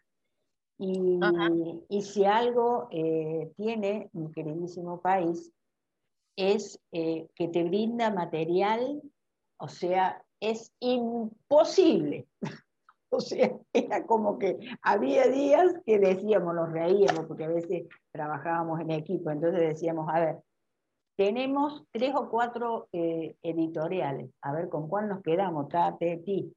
Porque era infinidad de temas, infinidad de temas, de, las aberraciones por ahí que cometían. Eh, entonces, eh, era actualidad, o sea, cada editorial, cada editorial era de la, de la actualidad, como te digo, de lo que había transcurrido en las últimas horas, desde que terminaba el programa, ponele, desde las 8 de la noche, que terminaba hasta las 7 o 9 de la mañana, desde que comenzábamos a, elaborar, a elaborar todo. Eh, yo trataba dentro de las posibilidades de, de que las editoriales fueran más, eh, digamos, dirigidas al área justamente de, de, cultura, para tener, aprovechar ese espacio y poder eh, difundir el área de cultura. Que, la, el, que, los temas políticos no nos absorbieran, lo que pasa es que, bueno, había, había que informar también y, y había que, que, mantener a la, a la sociedad también eh, informada de todo lo que estaba, de todo lo que estaba aconteciendo. Pero repito, trataba dentro de mis posibilidades de no enfocarme el 100% o, o dividíamos la, la, editorial, una parte en el área política, noticias en general, y la otra parte, eh, aunque fuera una cápsula más pequeña, que fuera dirigida. Y con eso cerrábamos. Normalmente lo dejaba para el último, cosa que la despedida fuera así, más, más espectacular, más impactante, inclusive ya eh, relajarnos, porque la primera parte, la primera cápsula, era como que estar empapados en, la, en lo que eran las noticias. En general, el 90%, y estoy siendo generoso dejando un margen del 10, el 90% eran noticias terroríficas. Entonces, bueno, era como que ya después nos relajábamos y entrábamos a tocar eh, temas más interesantes, por supuesto con el contacto de, algún invitado, eh, de, algún, de algún artista en el que contaba sus experiencias, sus, proyectos, el, poder apoyar también eh, a, ciertos eh, artistas o, o, no de gente que quería de alguna manera surgir y que bueno que te ponían, le ponían, como decimos no, comúnmente, palos en la rueda entonces, bueno, nosotros desde ese lugar y que tenía, eh, gracias a Dios, eh, muy, muy buena eh, audiencia, el tratar de, apoyar a aquellas personas que, que, no tienen, que no encuentran, que no encuentran eco y que golpean y golpean puertas y, que nadie los escucha. Ahí era donde aparecía mi, mi, mi fascinación que es lo que tú me preguntabas antes de, mis relaciones humanas. Esa parte yo era inmensamente feliz en, poder aportar y, llamar, llamar a, las personas eh, adecuadas para que apoyaran a tal o cual, ¿viste? Con, el, con el proyecto que fuera. Al llamarlos, a, la conciencia, digamos. Qué cosa de estar ahí eh, machacando y, y, bueno, y no dejarlos dormir, que su conciencia no los dejara dormir, hasta que no atendieran, hasta que no atendieran nuestro, nuestro pedido. Su llamado, claro. Eso era básicamente eh, eh, las editoriales. Oye, y entre escribir y hacer locución, este, y hacer, o sea, y reportear, ¿qué es lo que más te gustaba? Y está entre lo que te acabo de mencionar, de poder ayudar desde, mi espacio ¿no? Eh, televisivo o, radial y escribir. Escribir, sí. O sea, porque en ese momento, además, era una época, Angie, convengamos, en la que eh, los periódicos, muy diferentes al día de hoy, eh, no es mucha la gente que compra periódicos. vos, tu generación, vos ves a alguien de, tu generación o un poquito más que esté con un periódico todos los días? No. No, no. Hoy, hoy eh, por ahí le pasan, agarran el, celular y van, van pasando pero titulares. En cambio, en, yo te estoy hablando de una época donde el periódico era algo sagrado, se compraba el periódico. Y, y bueno, si el título era así impactante, te leían toda la nota. Claro. Te leían toda la nota. Y la prueba estaba en que llamaban a la, a la radio o al canal mencionando lo que habían leído. Entonces te daba la pauta de que realmente toda la nota era leída completa. completa. Entonces era como que, eh, por lo menos en, en, esa época, llegabas, llegabas de manera directa al, al lector. Y, y, bueno, ya hacías eh, tomar conciencia. Entonces, bueno, era como que ibas sembrando, viste, todos los, los días allí una, una semillita, algunas germinaban y otras morían en el intento. Claro. Pero, pero, uno lo había, tenía la tranquilidad de haberlo, de haberlo hecho. Sacado a la luz. Exactamente, exactamente, Oye, y tuviste esta productora, o no sé si todavía la tienes, la que se llamaba La Gran Escena. La Gran Escena. Con ella comienzo, eh, no, ya no, porque bueno, es como que, bueno, de alguna manera sí, pero se fue renovando, se fue renovando porque fuimos sumando eh, diferentes angelitos, ¿no? Les digo así porque cada uno ha sido un angelito. Eh, la gran escena comienza con el maestro Jesús Otero, que es Morales Otero, que es un marimbista eh, cubano, pero que hace, no sé, ya al día de hoy, hace más de 30 años que el maestro Morales se encuentra en México. Y ha, eh, ha estado en los escenarios más, más importantes del mundo. De hecho, que bueno que con los Picón lo tuvimos en una oportunidad eh, como, como invitado con su, con su, con su marimba y una de las presentaciones que hicimos con él fue convocado por el área de cultura de, Unitec. Eh, estuvimos, con, estuvimos con él, porque allí también estuve haciendo mi, mi, trabajito de sembrado En, las universidades, en, Unitec, en la, en la, en, la, del Valle, que bueno, que, es unida, digamos, porque son los, los, los mismos dueños, ¿no? Eh, Estuvimos también eh, incursionando un poquito en, la náhuatl, ahí acompañado por, por nuestro querido amigo eh, Manuel Vargas, que a Manuel Vargas lo conozco por Erika. nos, dan, nos informan que tenemos una entrevista con, con Manuel Vargas y, nosotros habíamos sentido el nombre de Manuel Vargas y decimos, ah, sí, es el dueño de Petrov. Eh, pero no, no, no sabíamos ¿viste, cómo iba a ser su reacción al presentarle el instituto. Y él, bueno, para no hacerte el cuento largo, Manuel se quedó enamorado de lo que era el instituto y ahí eh, se convierte en, miembro honorario de, de IDC Cultura. Y desde allí es que eh, me ofrece un lugar en su edificio y es desde ese momento, desde hace 11 años que mi oficina está en el edificio de petróleo. Eh, ahora abandonada, ahí desde año y medio hace pobrecita que está cerrada.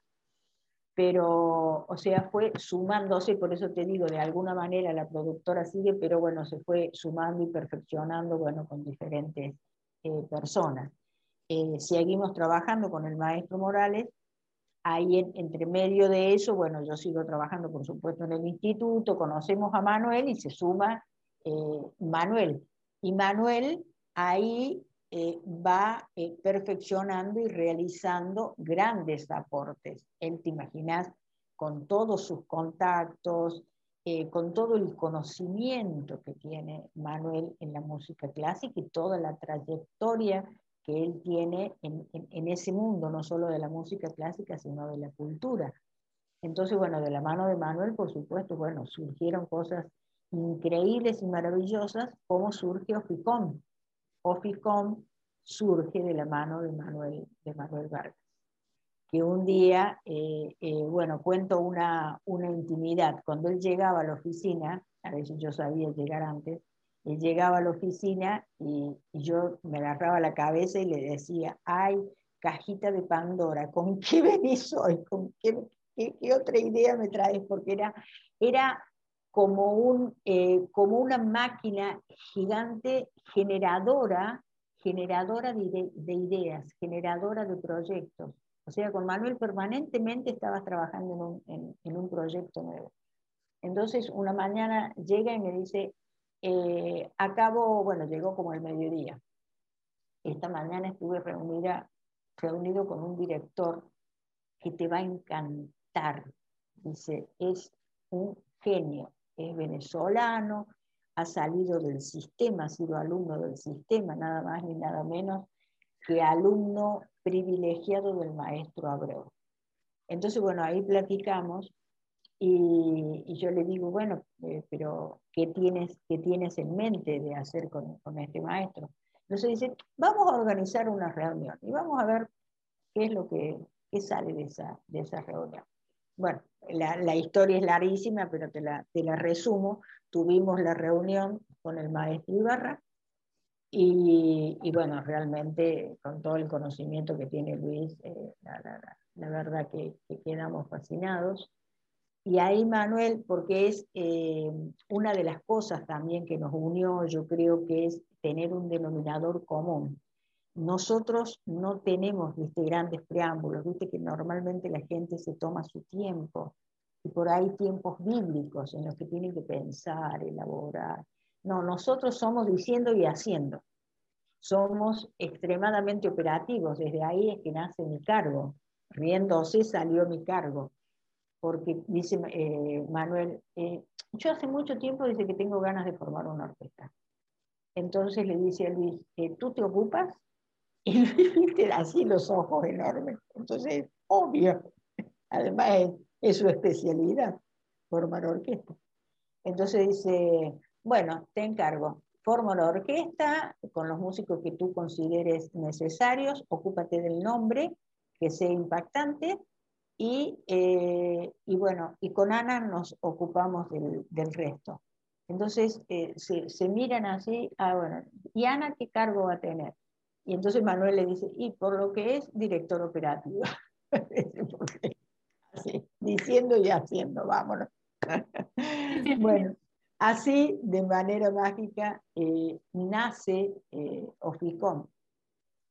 Y fue así inmediato, Angie. Ahí, Luis, yo creo que a los tres días, pero no sé, no quiero exagerarte, pero creo que a los tres o cuatro días ya tenía convocado más de la mitad de los músicos y ya organizábamos en la sala de ensayos de Petrov, eh, comenzábamos con los ensayos de la, de la orquesta, que todavía no tenía nombre. Y ahí en medio de los ensayos, viste, cada uno aportaba y bueno, eh, Luis decidió que, se llamara Oficom. Oficom. Eh, entonces, bueno, así, así es como han ido surgiendo. Por eso, eh, la gran escena nace justamente con, con, la, con, la, idea, con el objetivo de poder brindar a, la, a México la mejor calidad la mejor calidad. Y bueno, y se fue ahí perfeccionando y, sumando. Oye, platícame cuál es la dificultad más grande de, de formar una orquesta y de poder ponerla en diferentes lugares. Eh, bueno, el, el factor que, que, más te tendría que, resaltar es el, el, económico el, trabajar en, un país donde no es eh, valorado. Bueno, y ahí volvemos a lo platicado anteriormente, ¿no? Una cosa es formar una agrupación o una orquesta que eh, se dedique a, tocar o a interpretar eh, temas populares y otra muy distinta es conformar una orquesta para, para música clásica. Entonces, porque, porque es un público además muy exigente. Entonces, eh, para ese público también no solamente tenés que brindar algo de muchísima, de muchísima calidad, todo ad hoc, eh, y para ello, para poder realizarlo, necesitas recursos eh, económicos. Ya no podíamos, por supuesto, ya demasiado era con, con que el, licenciado Vargas nos daba todos los instrumentos, tú, tú lo sabes mejor que nadie, que todos los instrumentos eran de petróleo eh, su, sala de, su sala de ensayos, y bueno, todo lo que nosotros necesitáramos, inclusive de, para, para, para, poder trabajar, para imprimir partituras, para lo que se te ocurra, o sea, eh, la, los, los atriles, o sea, todo lo que, lo que se te ocurra, todo lo que es necesario para una orquesta, nos proporcionaba Petro. Entonces, no podíamos eh, también eh, pedirle, a ver Manuel, también patrocina absolutamente para que nosotros vayamos y nos presentemos.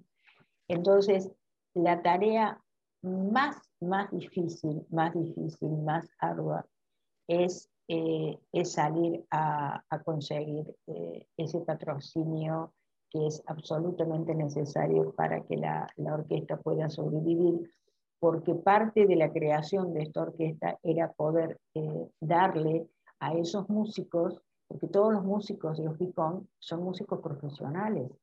Entonces, por lo tanto, es diferente al, al, al, músico que lo hace por, por, por, por, hobby, que normalmente es lo que sucede en las orquestas filarmónicas, que es un grupo de músicos que se reúnen por, amor al arte eh, literal.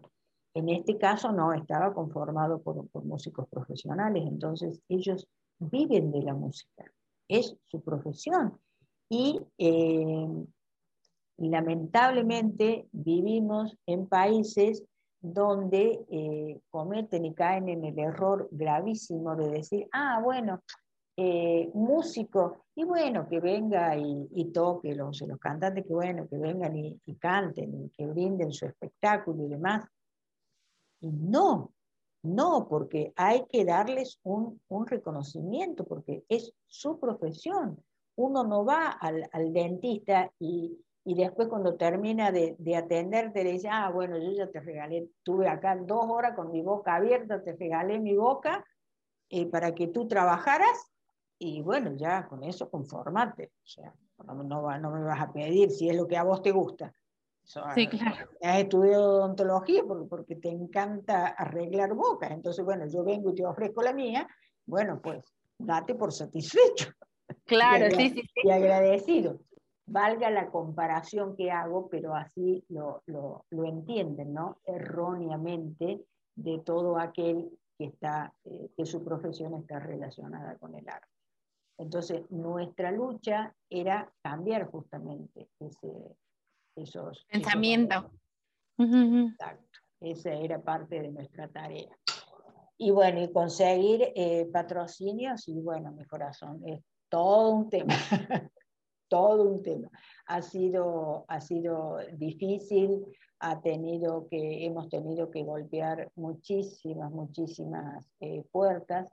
bueno, a veces no se daba uno, se daba otro. Hemos estado trabajando, como te dije recién, eh, con universidades, porque, eh, bueno, parte de mi tarea también era, ahí estaba un poquito yo acompañando, era la parte musical con Opicom, como, desde mi cargo de director operativa, y por otro lado, con reforzando lo que podría decir, apuntalando todo esto con IDC Cultura, porque era brindarle un, un evento de gran calidad a una universidad eh, para que los alumnos, en el caso de Unitec, sobre todo, esto te voy a, te voy a compartir una, una, una anécdota que realmente eh, cuando yo lo comencé a vivir fue para mí increíble. En Unitec, en el campus de, de Catepec, en el campus de Catepec. Eh, muchísimos alumnos cuando fuimos a dar el primer concierto, uno de ellos con el maestro, como te dije, Morales, el marimbista, eh, no habían asistido. El 90% de esos alumnos que tuvieron, el, el auditorio que tiene la universidad es, hermosísimo, es hermosísimo. Pero lo que me decía el, director de cultura, me dice, Ana, no muchos traen eh, eventos porque o, o, quieren cobrar cifras eh, astronómicas o traen lo que yo te mencionaba anteriormente, entretenimiento. Entretenimiento. Entonces, eh, lo que tú me traes, conciertos, obras de teatro, pero de autores eh, famosos a nivel mundial, eh, conferencias sobre derecho cultural. Entonces, claro, los chicos ustedes decían, por favor, o sea, de, dónde sale este grupo yo recibí una gran satisfacción que inclusive hasta me, hasta me hizo llorar el director de, cultura cuando me llama al otro día de presentar el primer concierto, me llama por teléfono en la mañana, yo había llegado a la oficina, y me dice, Ana, te llamo para contarte algo que me han transmitido los alumnos, que muchos lo hicieron por mensaje y otros vinieron a mi oficina después del concierto. Gracias, licenciado. Gracias. Gracias por habernos traído, algo que nunca habíamos tenido oportunidad de presenciar. Entonces dice que él les preguntó, dice, pero nunca fueron al, teatro, nunca han estado, ni hablemos de bellas artes. No, no, no, no, no, ni hablemos. Pero en algún otro auditorio, en algún otro lugar que hayan tenido oportunidad de poder escuchar a una orquesta.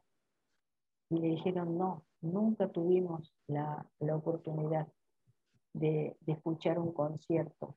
Dice, y con, con, esa música, porque además Luis, a, a medida que iba eh, presentando cada una de las piezas, iba, contaba el autor, el, el año en que se, que, en que se escribió, eh, quienes participaron, o sea, toda una pequeña reseña donde también era como que lo, se vive de otra manera cuando, cuando tenés el conocimiento del origen de esa, de esa pieza maestra, es como que la disfrutas aún más. Entonces, eh, estaban fascinados, Angie, fascinados. Y yo realmente le dije, Luis también se llama el director de cultura de UNITEC, eh, Luis Aguilar, eh, una, una, bellísima, una bellísima persona y también muy, muy culta. Eh, entonces me dice, Ana, que queremos unir fuerzas, queremos unir fuerzas para que eh, tú nos traigas calidad a la, no solamente a este campus, sino que voy a hablar con mis colegas de los otros campus para que podamos llevar, llevar también esta, estos eventos a, a todos y cada uno de los campus de la universidad. Así que bueno, fue una, fue una experiencia muy, muy, muy gratificante, te podría decir. Qué padre, oye, porque aparte justo como que sembraron ahí un precedente, ¿no? Exacto, exacto, tal cual. Y, después, bueno, eh, eh, ahí nace lo que, lo que eh, a mí me apasiona también, entonces iba algunos días, eso por motus propios y ad honorem, y que bueno, que el licenciado Aguilar obviamente que me lo valoraba muchísimo, pero yo hacía porque a mí me, me, gusta. Entonces me ocupaba de hacer eh, entrevistas personalizadas a los chicos, pero hacía, ¿eh? ¿eh? así era a los que encontraba ahí en el, en el, en el patio de la universidad. Eh, y les preguntaba, ahí fue una, una, una, gran sorpresa, yo decía, Dios mío, si las autoridades eh, tomaran conciencia de lo que sucede con los niños y con los jóvenes. En su mayoría, en su mayoría, les preguntaba, primera pregunta, ¿por qué habían elegido esa carrera? ¿Qué lo había a ellos hecho decidir por esa carrera? Entonces te contestaban así, ¿no? Muy sueltos de cuerpo. No, no la elegí yo, la eligió mi papá o mi mamá o mi abuela. Entonces, ¿pero a vos no te gusta? Pero a vos te gusta. ¿Estás estudiando? No, no, no me interesa. Pero ¿cómo vas a estar estudiando algo que, no, que no te apasiona? Porque uno tiene que sentir vocación. Cuando uno elige una carrera, bueno, empezabas a platicar. Entonces, no, es que me obligan a, seguir esta carrera. Entonces, lo que yo voy a hacer es estudiar, recibirme, el día que me reciba, traerles el título, les entrego el título y me voy. ¿A dónde? A cualquier lugar del mundo. Me voy. Ya he terminado mi carrera, ya cumplí con, con, su pedido, me voy. ¿Se cortó? No, no, no, te estoy ah, escuchando. Ah, perdón. No, porque veía eh, rayitas y me vuelve a aparecer otro cartelito y ya le tengo miedo. Mm. Eh, entonces, eh, el, querer no tener el más mínimo interés por luchar, pero ¿cómo, cómo te vas a ir? ¿Cómo no vas a aportar? Y además tu, tu, profesión, y tú tienes que de alguna manera hablar con tus padres y hacerles entender, ya sea tu papá, tu mamá, tu abuelito, lo que sea, que tú estás, eh, estás viniendo a la universidad para darles el gusto a ellos. No, no, no es justo, no es lo correcto. Tenemos que de alguna manera, y ahí, bueno, eh, te, lo, te lo resumo, ahí hablé con, con el director y le digo, eh, Luis, algo tenemos, que, algo tenemos que hacer. O sea, convocar la parte directiva de la universidad, convocar, había padres bastante reacios, no es fácil convocar y que asistan. O sea, tenés que tener una, una paciencia, una paciencia y una perseverancia. Había una de las, de del directorio que era del área de, relaciones humanas, que era un encanto de personas, eh, y estaba en el gabinete eh, psicopedagógico también, de la parte de la prepa ahí de, de Ella se tomaba la molestia, Angie, de ir a los domicilios para poder hablar con algún padre y hacerles entender la aberración que estaban cometiendo, de hacerles estudiar. Entonces la universidad les daba la posibilidad de cambiarlos de, de carrera sin costo, inclusive, bueno, UNITEC además tú sabrás que tiene el sistema este que los beca hasta que se reciben y inclusive brindándole cuando se reciben una fuente de trabajo. Entonces, bueno, en este caso la, la, universidad también les brindaba a los padres, sin ningún cargo adicional, el cambiarlos de carrera, aunque había chicos que estaban en tercer año, cuarto año ya, ya algunos estaban por terminar. Y bueno, el cambiarlos de carrera, que dejaran ahí, bueno, que, bueno, que todo el conocimiento que habían adquirido, y bueno, ya. Pero que tomaran una, que se inscribieran en una carrera que ellos amaran y que al terminar la carrera que ellos amaban, pudieran aportarle algo a su país. No tener en su pensamiento, a ver, tengo que terminar rápido, tengo que terminar rápido para, para irme cualquier punto del planeta, pero, pero irse, irse. Y sobre todo alejarse también de la, de la presión, porque veían que eh, hay muchos jóvenes que tienen una gran desilusión, que no ven oportunidades, grandes oportunidades, los que verdaderamente tienen deseo de trabajar, eh, los que no quieren ser un, paria, los que, eh, no se conforman con vivir el resto de su vida eh, con planes sociales o, con la, o, con ayudita, con esa dádiva que te, que te brinda el Estado.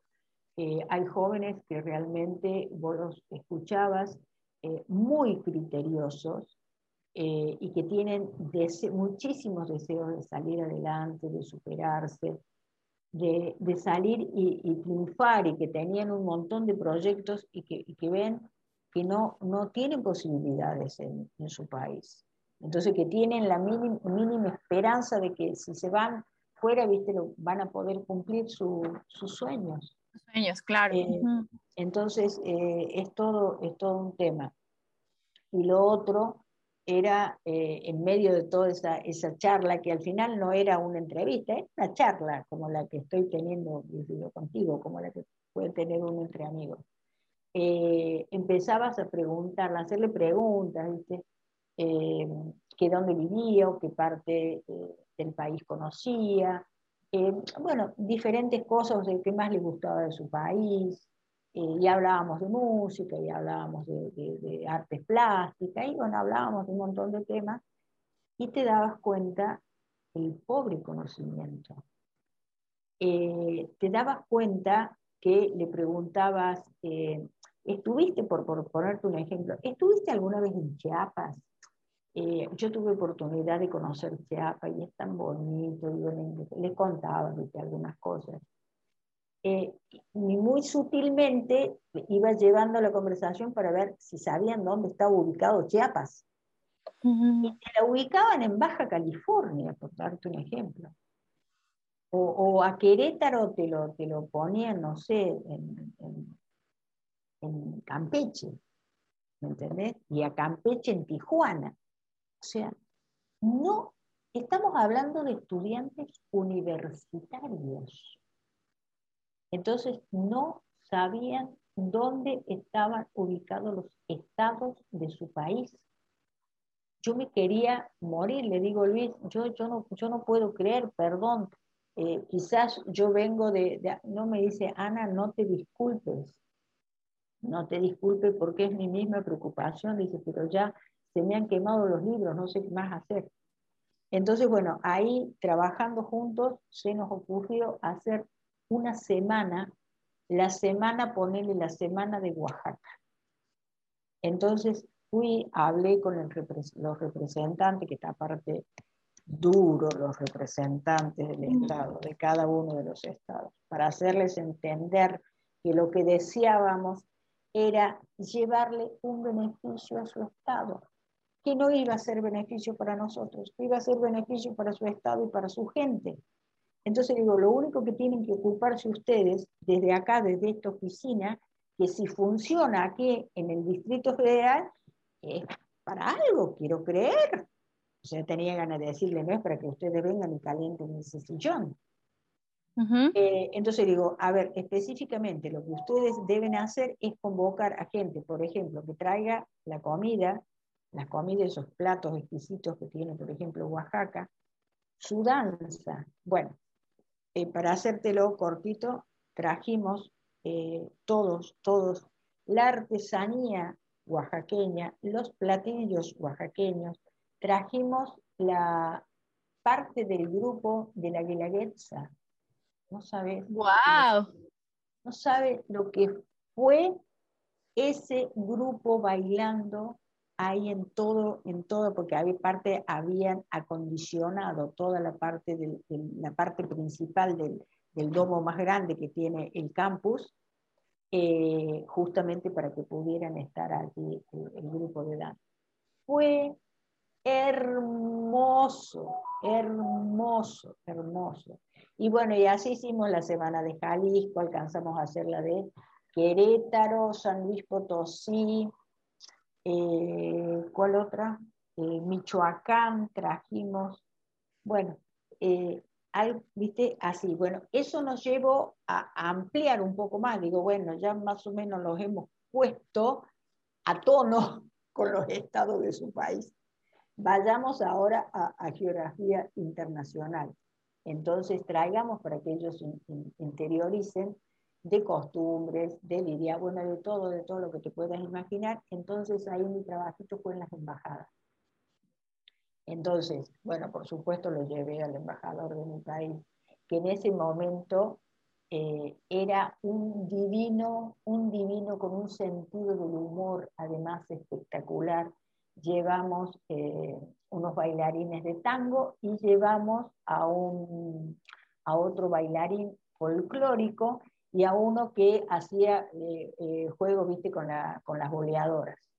Eh, bueno, que se divirtieron, el embajador decía, ay, por favor, que no se te vayan a escapar, porque si le das esas pelotas a alguien en la cabeza, por favor, por lo pronto, alguien puede traer casco por las dudas. Bueno, así eran los comentarios que hacía entonces todo el auditorio estallaba en una carcajada, ¿no? Esa, esa invitación fue alucinante pero eh, fue, fue hermoso porque además, bueno, eh, expuso, eh, disertó, pero de una manera magistral y les dio la oportunidad, fueron 15 que se extendieron, 15 minutos eran, pero que se extendió a media hora, de preguntas que le hacían los chicos sobre diferentes temas, ¿no? Dependiendo la carrera que estaban, por ejemplo, los, los de economía le preguntaban, ¿viste? Sobre, sobre inflación y sobre todos los debates y demás de, de la Argentina. Entonces, bueno, él respondió a todo, a todo.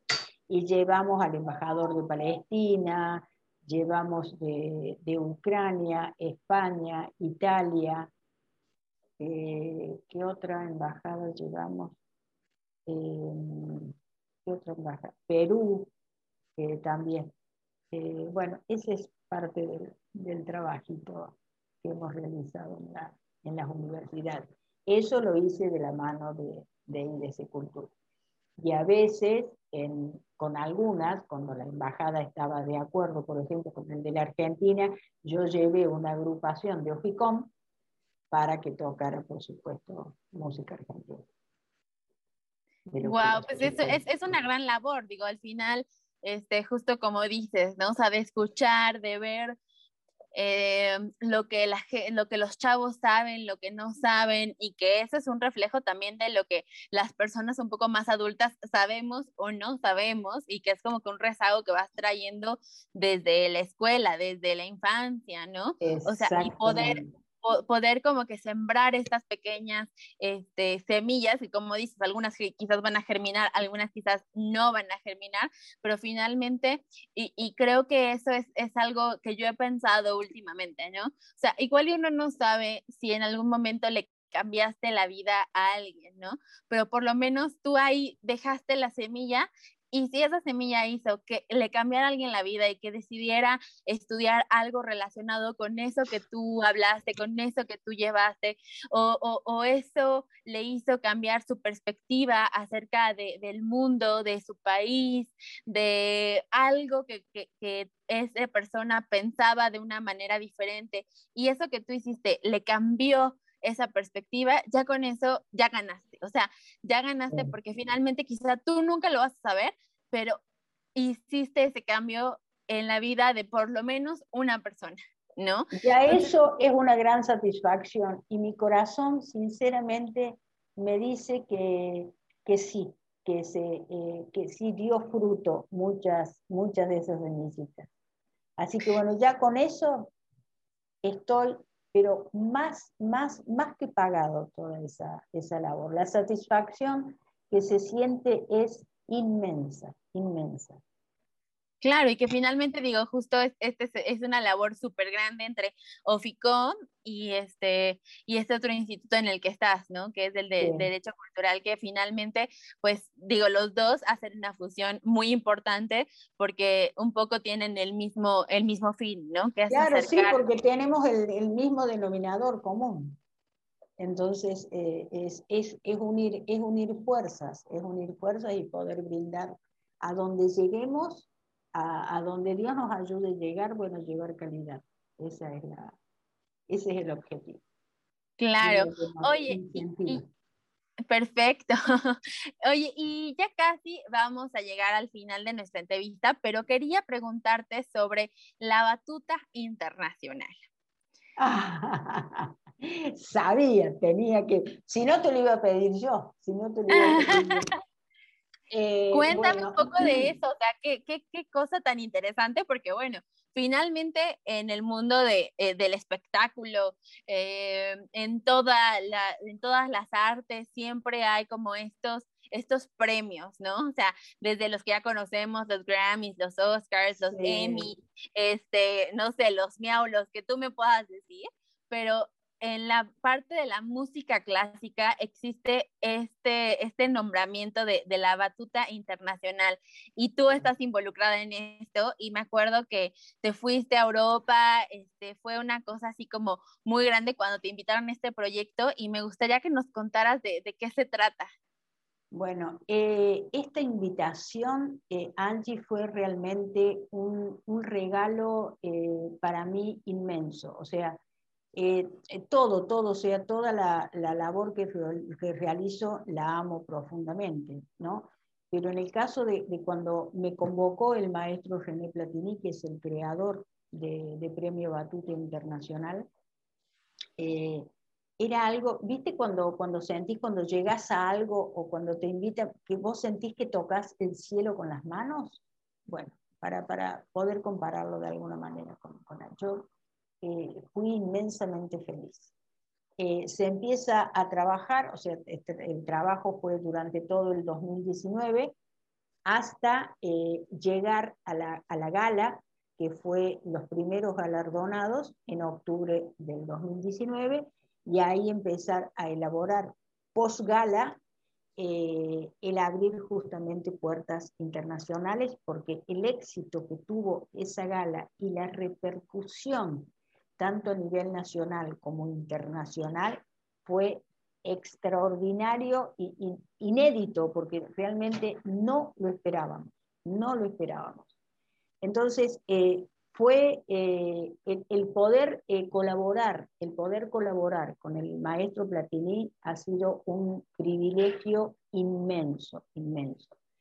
en, la, en, la, en, la, gala, ¿cómo nace esto? Porque me imagino que allí apunta tu, tu, pregunta, el querer saber el origen y cómo, cómo nace todo esto. Es el primer, es el primer galardón que realiza. Él es miembro honorario del gremio de la música en todo México, eh, a nivel, a nivel nacional. Entonces es el único, nunca se creó, y no solamente en México, nunca se creó el reconocimiento, tú mencionaste todos los premios, Grammy, el Oscar, y bueno, todo, todos los premios, inclusive hasta el, hasta el Gardel, el Martín Fierro, todo lo que se te ocurre. Eh, pero nunca existió un premio, un reconocimiento que se haga a la música, a los grandes de la música clásica. Eh, eso por un lado. Y por el otro lado, el festejo, porque él venía desde el 90, y, no, para, no, no, para, no quiero cometer error, desde el 2005 más o menos, donde él comienza a, a trabajar de manera eh, muy intensa en el gremio de la música a nivel nacional aquí en México, él empieza a trabajar eh, enfocándose al año 2020, o sea, estoy hablando que faltaban todavía como 15 años, y él decía, en el 2020 yo tengo que trabajar porque en el 2020 tenemos que festejar los mil años de la partitura. La partitura fue creada por un monje benedictino de, del norte de Italia, Duilio D'Alessio, fue el creador de la partitura él comienza a, trabajar, eh, bueno, con cánticos, digamos, eh, que, eran enfocados, bueno, para la, para la Iglesia Católica, ¿no? En aquella, en aquella época. Y de allí comienza, bueno, a perfeccionar, a perfeccionar, a perfeccionar, hasta lograr al día de hoy eh, lo, todo lo que tenemos. Porque si Duilio D'Alessio no hubiera existido, si Duilio D'Alessio no hubiera creado esto tan extraordinario que es la partitura. Eh, te voy a poner ejemplos eh, de los grandes, hasta eh, poder llegar a, no sé, al, al, músico, digamos, más pequeño que ha creado una, una melodía, digamos, que no ha sido trascendental. podemos comenzar desde un Beethoven, que siendo sordo, compone las piezas más maravillosas, sobre todo la novena sinfonía, él compone la novena sinfonía, ya había perdido total, totalmente, y compone la, la novena sinfonía. Beethoven no lo hubiera podido hacer por más que fuera el genio más grande de la humanidad, no lo hubiera podido hacer sin la ayuda de la partitura. Y así, bueno, todos los grandes, ¿no? Bueno, no, no nos alcanzaría la tarde para poder mencionarlos a todos. Entonces, eran dos objetivos los que se fijó el maestro Platini. Eh, festejar algo tan trascendental como es la creación, porque se ha festejado, por ejemplo, eh, y, bueno, y uno lo, lo, tiene en cuenta y lo festeja y lo resalta y demás, la creación, por ejemplo, de la rueda, de la escritura. pero nunca a nadie, en ningún lugar del mundo, se le ocurrió festejar la creación de la partitura, algo tan importante y que dentro del arte, la, música, y, no te lo dice alguien que, bueno, que es porque ama la música, sino que es una, una realidad. De, o sea, todo el arte es bello, es maravilloso y te enriquece de manera indescriptible. Pero la música en particular es la única que tiene el poder de llegar al alma. De hecho, que por eso eh, hasta la medicina la ha tenido que reconocer. Les ha costado muchísimo, pero han tenido que reconocer el poder que tiene la música en los pacientes, inclusive con enfermedades terminales, por todo lo que, por todo lo que ella, ella transmite. Entonces, eh, se debía reconocer eh, tamaña creación como es la partitura. Entonces, bueno, estaba enfocado los mil años de la partitura que se anunciaba en la gala en el 2019, el festejo al año siguiente, sin por supuesto saber en ese momento lo que nos iba a deparar el destino en el mes de febrero. Y eh, desde el gremio, única vez también en la historia, recibir un galardón, un premio de estas características, porque no es, no es eh, simplemente tener una batuta, es lo que significa ese instrumento, que sin ella una orquesta no puede realizar la maravilla que realiza. Eh, entonces, entregar una, una, batuta eh, es el reconocimiento máximo para un músico, es el reconocimiento máximo a un compositor. Y allí es donde la organización, eh, que son muchos miembros y que se sumaron, por supuesto, luego de la gala, se sumaron a la organización también parte de los galardonados, como es Plácido Domingo, como es el maestro Batis, como es el maestro Fernando Lozano, los tres, los tres más grandes de México, Batis, Fernando Lozano y Carlos Esteban. Tres compañeros, inclusive, de Plácido Domingo. Tanto el maestro Lozano como el maestro Carlos Esteban, eh, ellos compartieron banca y que eh, el maestro Plácido Domingo hace mención en la gala cuando dice, uno de los grandes recuerdos que yo tengo de mi niñez y de mi juventud es haber podido compartir banca con estos grandes amigos y que luego nos convertiríamos en colegas, porque bueno, después decidieron, por supuesto, continuar con la música, reunirse en la casa, recordaba cuando se reunían en la casa del maestro Carlos Esteva, ahí a componer la primera sinfonía que él compuso, la compuso en la casa del maestro Esteban, con la ayuda del hermano menor del maestro Esteban. Entonces, bueno, eh, es, eh, es, una, es realmente, te repito, un, gran privilegio y un gran orgullo eh, haberlo galardonado también al maestro Nisman, que es el creador, tú sabrás que bueno, es el, el músico de la corona británica y eh, compositor bueno, de música de, grandes películas. Eh, Daniel Lazokovich, que es un, músico y compositor también reconocido a, nivel, a nivel mundial y un violinista eh, extraordinario. y bueno, y así a otros grandes también de, de, México y de diferentes lugares. Y bueno, esto lo que hicimos, por supuesto, la intención era continuar cuando el maestro eh, Plácido Domingo él ingresa como miembro honorario, que tenemos el, honor de contar con, su presencia, dijo, esto hay que llevarlo todos los rincones eh, y poder dar este, este galardón. Eh, dice, el tomar la batuta, pero una batuta que es un reconocimiento, es muy diferente a tomar la batuta que la tomas en el momento que estás dirigiendo ahí, ya el punto. Después termina el concierto y ya, dejas la batuta en el atril y ya, se termina toda la historia. No, recibir eso es eh, el máximo conocimiento para, para un músico. ellos que llevan ¿no? eso, en, eso en el alma.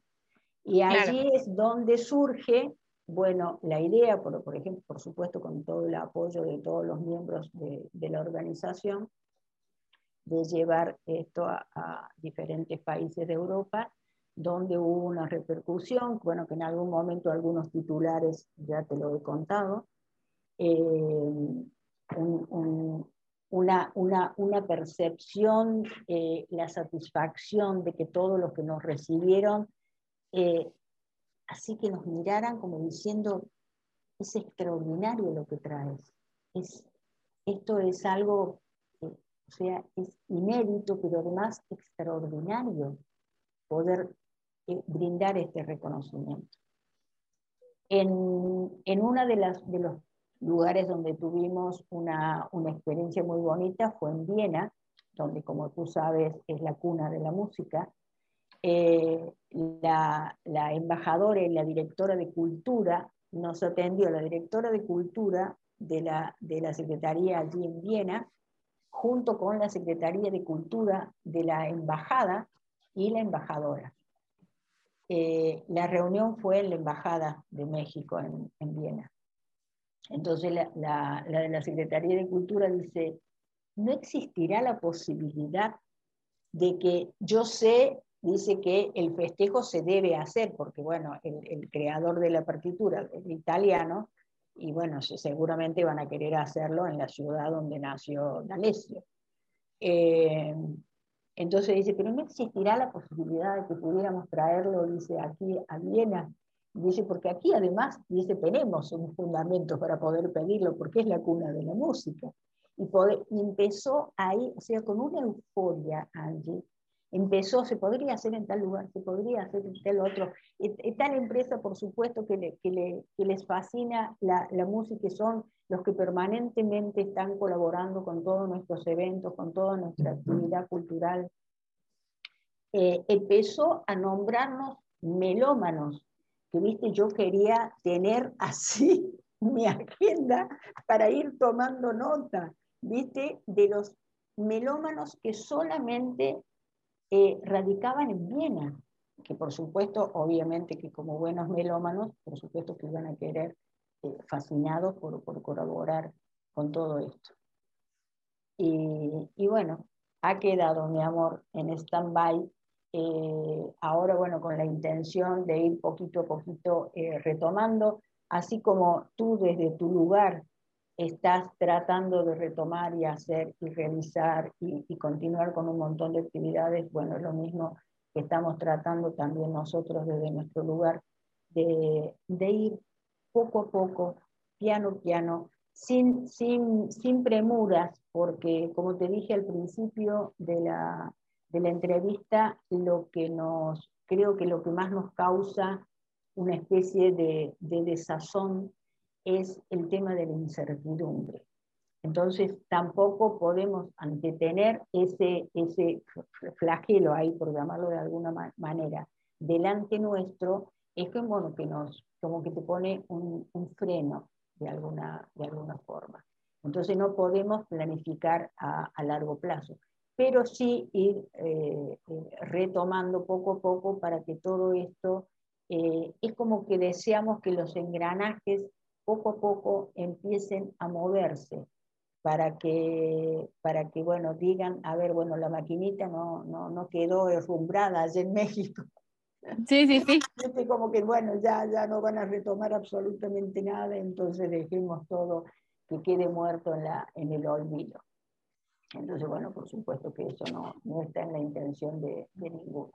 Entonces, bueno, el maestro por su lado eh, sigue recibiendo, eh, o sea, las buenas noticias, te, te, podría decir las buenas nuevas de que, bueno, sigue existiendo, sigue, sigue existiendo el interés de la mayoría de, de las autoridades que, visitamos y con quienes nos reunimos, siguen en sus, en sus puestos, felizmente, sobre todo la, las secretarías de, de, cultura, bueno, de cada una de, las, de las ciudades, ¿no? Siguen la, las personitas que amablemente nos, nos atendieron y que, bueno, que tuvieron, como te digo, una recepción extraordinaria, siguen allí en su puesto y, bueno, dispuestos, dispuestos a, querer colaborar y a, retomar absolutamente todo cuando, cuando este bendito mundo se normalice un poquito. Desean, eh, pidamos a Dios que, que, bueno, no sigan viniendo nuevas cepas. Ay, ojalá, ojalá y, y bueno, también esto es un poco también de, llamado a la conciencia social. de que por favor, por favor, por favor, se pongan el cubrebocas, se laven las manos, no anden en multitudes para que nosotros podamos reactivar nuestro Exacto. Es, es conciencia, nada más, nada más. No pasa por otro lado. Es solo eso, es solo eso. Sí, pero lo, que, lo que tú mencionas de la... ¿Cómo, cómo haces en la Ciudad de México? para que las multitudes no estén ahí todas. Porque ahí no hay, pero ni por casualidad, sana distancia. No, no, no, aquí somos demasiadas personas, demasiadas, demasiadas personas. Es, pero bueno. posible, pero bueno, dentro de las posibilidades que se pueda llevar a la, a la práctica. Así es. Oye, Ani, pues estamos ya así con unas últimas este, dos dinámicas. Y la primera es, al, este, la pusimos México-Argentina, ¿ok? Entonces, yo te voy a poner, eh, te voy a dar un tema y tú me vas a decir qué es lo que te gusta más de México y lo que te gusta más de Argentina, ¿vale? Lo primero que te venga a la mente. Vale, vale, adelante. ¿Tu comida favorita? vamos con el ejercicio, vamos con el ejercicio. Muy bien. ¿Tu comida favorita? Bueno, de Argentina el asado y de acá, bueno, ahí me matas, porque Dios mío, te podría nombrar tantos platos acá. O sea, la variedad que tiene eh, en México no tiene punto de comparación con, la Argentina. Bueno, por eso te, de, Argentina te menciono, eh, bueno, que no solamente es mi favorito, sino que es con quien nos identifican un poco, que es el asado. Y acá te podría decir desde, desde chilaquiles hasta, no sé, eh, mole y bueno, y todos los platillos de diferentes lugares de cada, de cada, de todos y cada uno de los estados que he tenido el privilegio de conocer. Muy bien. Me encanta, me encanta. Lo único que no abuso por una cuestión, viste, de, no tener alguna, que no se repita mi, gastritis, que nunca se me repitió, gracias a Dios, eh, el, excederme en el picante, eso sí, pero me encanta, me encanta todo. No te, puedo decir, eh, a ver, tal plato no me gustó. No, me encanta, me encanta, me encanta la comida mexicana. Muy bien. Lugar favorito lugar. Eh, bueno, de, Argentina, que como te dije, te tuve la dicha de, recorrerla de punta a punta, cada, cada, cada región tiene su, encanto. Eh, si, es, si tú tengo que elegir, o sea, obligadamente tengo que elegir uno, eh, el sur de la Argentina es extraordinario, es extraordinariamente bello. No por eso las otras regiones dejan las del norte, las del litoral, las del centro, la de Cuyo, no por eso dejan de ser eh, menos lindas, pero el, sur tiene una, una belleza realmente que, se destaca. Entre ellos, eh, bueno, lo que más se destaca obviamente que es eh, los glaciares y toda la, la, parte de ahí de, del Calafate, que bueno, es una belleza increíble. Los glaciares es algo bueno, de hecho que es considerada una de las maravillas del mundo. Del mundo. Y de mi México lindo y querido, bueno, de, cada uno de los lugares todos me han eh, enamorado, enamorado y es como que yo digo, bueno, ya no voy a conocer algo más bello que esto. Y voy a otro lado y wow, no perdés capacidad de asombro. Pero bueno, también me pasa que si tengo que elegir y, y bueno, también me voy a inclinar por el, por el sur, aunque por, por supuesto los estados del norte también tienen su, su belleza y los del centro también. Eh, todo lo que abarca la península de Yucatán es, es hermoso. Hermoso. es hermoso. El, Caribe mexicano es, es algo, es sin duda una de las maravillas del mundo. Muy bien. Eh, canción favorita, tradicional. Tradicional. Bueno, de, allá del sur te podría destacar uno de los, de los compositores que siempre me ha gustado muchísimo, eh, que es Piazzolla, y el tema Adiós no niego. Y de acá el, el segundo himno, México lindo y querido. Extraordinario. Frase o palabra favorita de mexicanos y argentinos. A ver, de, Argentina. Eh, frase. Hay que, hay, por un lado hay tantísimo y por otro lado no se me, no se me viene así específicamente una... Eh, Bueno, hay una que se sabía aplicar hace mucho tiempo a raíz justamente de, todos los debates, ¿no? de los golpes de Estado y todo lo que ya hemos estado platicando, y era el, somos invencibles. Y, y de aquí, ay, de aquí, ¿qué te puedo decir? Mi México lindo y querido. No, no sé, ahí, te podría decir muchas cosas lindas, pero en este momento es como que se me, se me mezclan todas, eh, todas mis ideas. Lo que yo aplico eh, muy, muy, muy a menudo y cuando envío mensajes y demás, justamente hago, hago mención y digo mi, poniendo por supuesto eso y resaltando, resaltándolo, mi México lindo y querido. Muy bien. Eh, Teatro favorito de Argentina y teatro favorito de México. El Colón, sin lugar a dudas de la Argentina y Bellas Artes aquí. Definitivamente. Artista favorito mexicano y artista favorito argentino.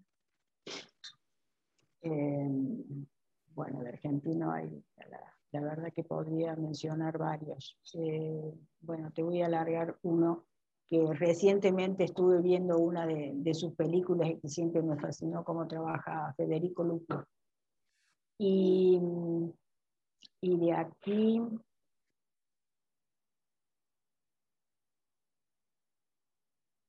em,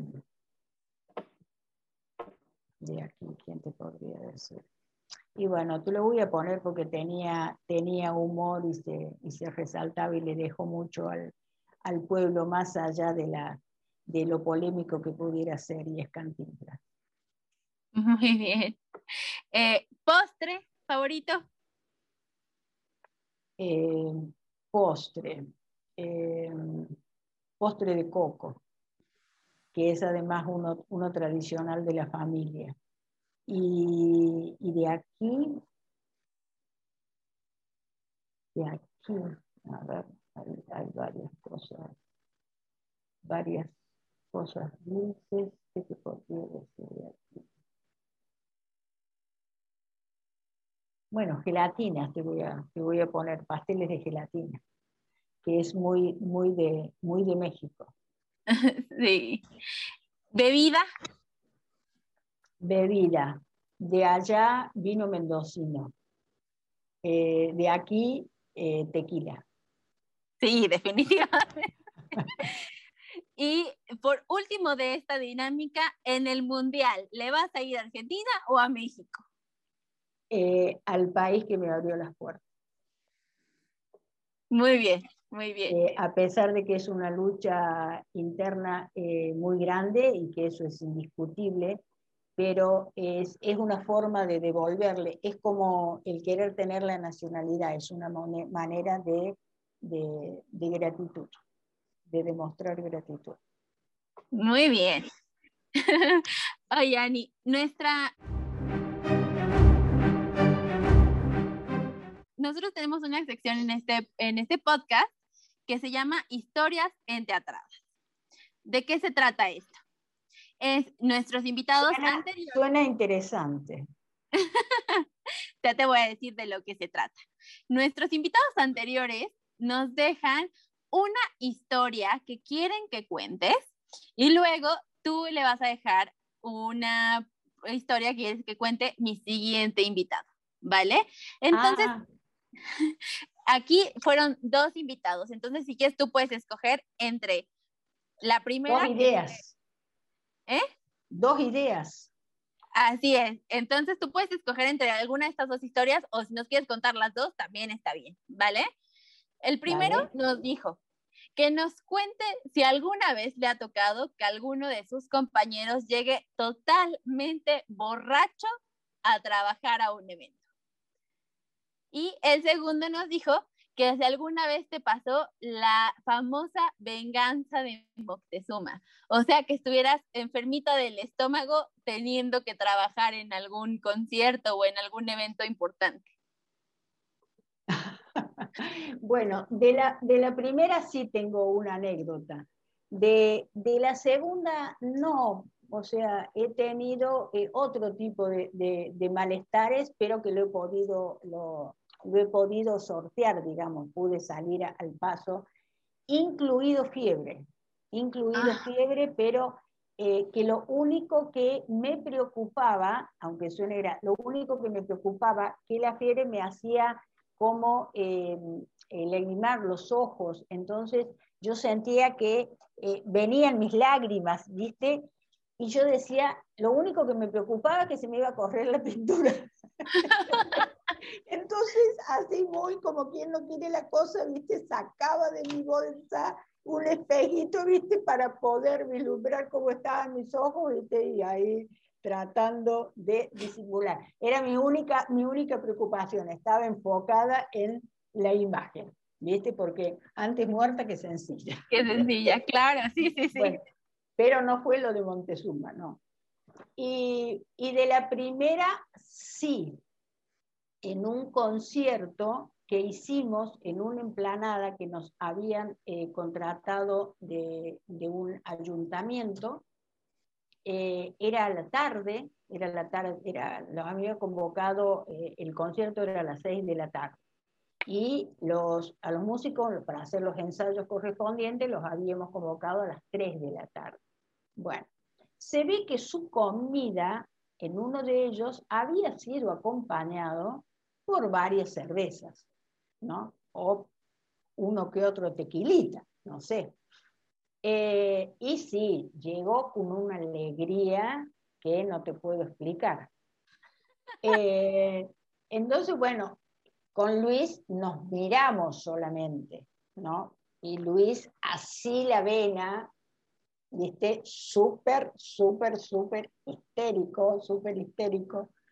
Eh, me mira y me dice, no sé cómo le vas a hacer, ¿viste? Pero serio, así como, como, como que yo había, pero para, si yo no fui la que le di el alcohol sí, sí. para que, para que viniera en ese estado, o sea, no te enojes conmigo.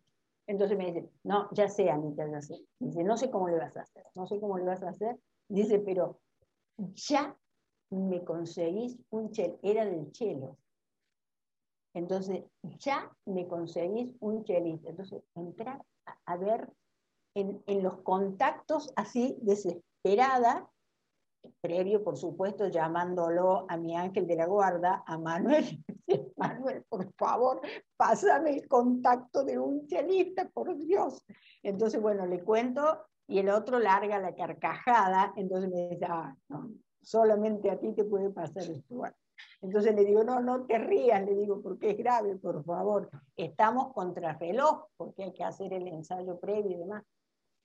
Entonces, bueno, ahí me pasó unos contactos, convoqué la cosa, bueno, para no hacerte la, la historia larga, bueno, llegaron cuatro, llegaron cuatro este, voluntarios. La cosa, la otra tarea, y que esa era, yo creo que peor que haber conseguido, haber convocado los, los músicos que lo reemplazaran, era sacarlo, era sacarlo, y que dejara su instrumento para que quedara a mi cargo, obviamente, total, de, de, todas maneras, todos los instrumentos volvían a, a, Petrov, no solamente los de Petrov, sino los propios de los, de los músicos. Entonces, era convencerlo, porque además, tú sabes que alguien que está pasadito en, en, copas, es como que no te escucha, no, no, no, no, no. le no le entran balas, entonces te repetía, me repetía lo mismo, me repetía lo mismo. Yo le decía, a ver, mi vida, yo te voy a llevar, yo te voy a llevar, pero no te puedes quedar, porque es más, o sea, corre el riesgo de que el maestro Ibarra realmente se enoje y se enoje mucho y te, suspenda o le dé más fuerte el ataque y te saque de Ojicón. Entonces, yo te quiero salvar de eso, le digo, porque además es bueno, es una, una falta, pero bueno, o sea, se puede, se puede solucionar, es un error humano, bueno, cualquiera le puede pasar, que estoy yo, tratando de minimizar. Bueno, hasta que logre subirlo a la camioneta. y decirle, yo me voy a ocupar de tu, yo cuando saque todos los instrumentos, llevo todo y tu chelo va a estar ahí protegido en su funda en, en Petrov. Mañana, si quieres ir al otro día, era domingo. Entonces yo tenía que movilizar el día domingo porque él tenía que actuar y necesitaba su instrumento. Entonces ir a Petrov, hablar con los guardias para que me abrieran Petrov para poder sacar. No, no, todo un operativo, todo un operativo. Bueno, pero lo más importante que logré subirlo a la cuando yo logré sentarlo en la camioneta para llevármelo dije bueno guau ya gracias Dios mío y ahí, bueno, lo, lo llevé a su, a su, domicilio, que ahí lo recibió su mamá, eh, muerta de vergüenza, eh, que yo ahí sí minimicé le digo, a ver, no se haga problema, todos los jóvenes les pasa. Tampoco, tampoco es el fin del mundo. Así que bueno, eh, tuvimos final feliz. tuvimos final feliz. Ahí Luis ya era el encargado de, de los, de los que habían venido, de los candidatos, bueno, ahí escoger a uno, que aparte, bueno, eh, justo uno de ellos eh, había estado como alumno de él en, en, en donde, como en el Estado de México, en Toluca, en Toluca, que él había estado organizando justamente una orquesta, y había estado dando clases allí extra, así que este chico había sido alumno de él, así que bueno, fue una alegría también poder encontrarse con su, con su maestro. Muy bien, bueno, pues por lo menos tuvo un buen final. No, no, no, un final, un final feliz y bueno, salió hermoso el, el concierto, pero la anécdota, y no, no te imaginas después, a la semana siguiente cuando llegó al, ensayo. Ah, no, no, ni te cuento cómo lo recibieron. Me imagino, no, no. Imagínate. Y Luis histérico. Sí, sí, sí, queriendo partirle la, batuta. Bueno, pero esas cosas pasan a veces. Fue gracioso, fue gracioso. Muy bien. Oye, ¿y qué historia quieres que cuente nuestro siguiente invitado? Ah, ahora la idea que yo debo dar. A ver, saliendo un poquito así de, contexto, los voy a sacar un poquito. A ver, que cuenten eh, qué experiencia eh, han tenido de, de algo que les haya sucedido de frustración o no, eh, en su primera cita. Ok, ok, perfecto, perfecto. Muy bien. Ya tendrás que ver nuestro próximo podcast para que te enteres cuál fue la No, por favor, por favor, me tenés que eh, mantener informada. Eso sí, te dejo, te dejo esa, esa tarea, obviamente. Muy bien, sí, sí. Bueno, y agradecerte, agradecerte eh, infinitamente eh, este espacio, el, poder compartir eh, contigo, bueno, y con todos tus, con toda tu audiencia, con todo, con todo este trabajo maravilloso que estás haciendo. felicitarte, felicitarte de, de corazón. Gracias por haberme tenido en cuenta y bueno, una, una, una gran alegría, una gran alegría, corazón, haber podido compartir eh, todas estas eh, experiencias. Ay, no, muchas gracias a ti, gracias por tu tiempo, por tu generosidad, gracias por haber este, contado tantas cosas eh, de ti, de tu vida, de tu experiencia. Y bueno, nos encanta que, que, tienes muchísimas historias y muchísimas cosas que, que, contar y muchísimas cosas que compartir, sobre todo con nosotros. Y ya sabes que te esperamos pronto por acá. Con los brazos abiertos. Con muchísimo, con muchísimo gusto. Cuando deseen, cuando deseen, quedo a sus órdenes. Eh, lo voy a hacer. Este, este tiempo, como, como te dije al principio, eh, es un placer poder, eh, las satisfacciones para mí como Muchas gracias. Muchísimas gracias. Y a las órdenes para lo que necesiten. Muchas gracias. Pues sí, que sigamos coincidiendo y que sigamos pudiendo trabajar este, juntas, que, que nos ha salido muy bien. Exactamente, exactamente. Que regrese pronto mi corazón, que regrese pronto. Así que... Te quiero, cuídate mucho. Yo también, muchísimo. Besos. Bye. Besos y bendiciones. Bye. Igualmente, bye. Bueno, pues espero que ustedes hayan disfrutado tanto como yo este podcast en donde hablamos de Argentina, de derecho cultural, eh, de todo, de todo hablamos el día de hoy. Espero que lo hayan disfrutado muchísimo. Y pues nada, saben que está a punto de terminarse nuestra primera temporada, pero traemos cosas muy padres para la segunda. Así que no dejen de seguirnos, activar la campanita y nos vemos pronto en el teatro.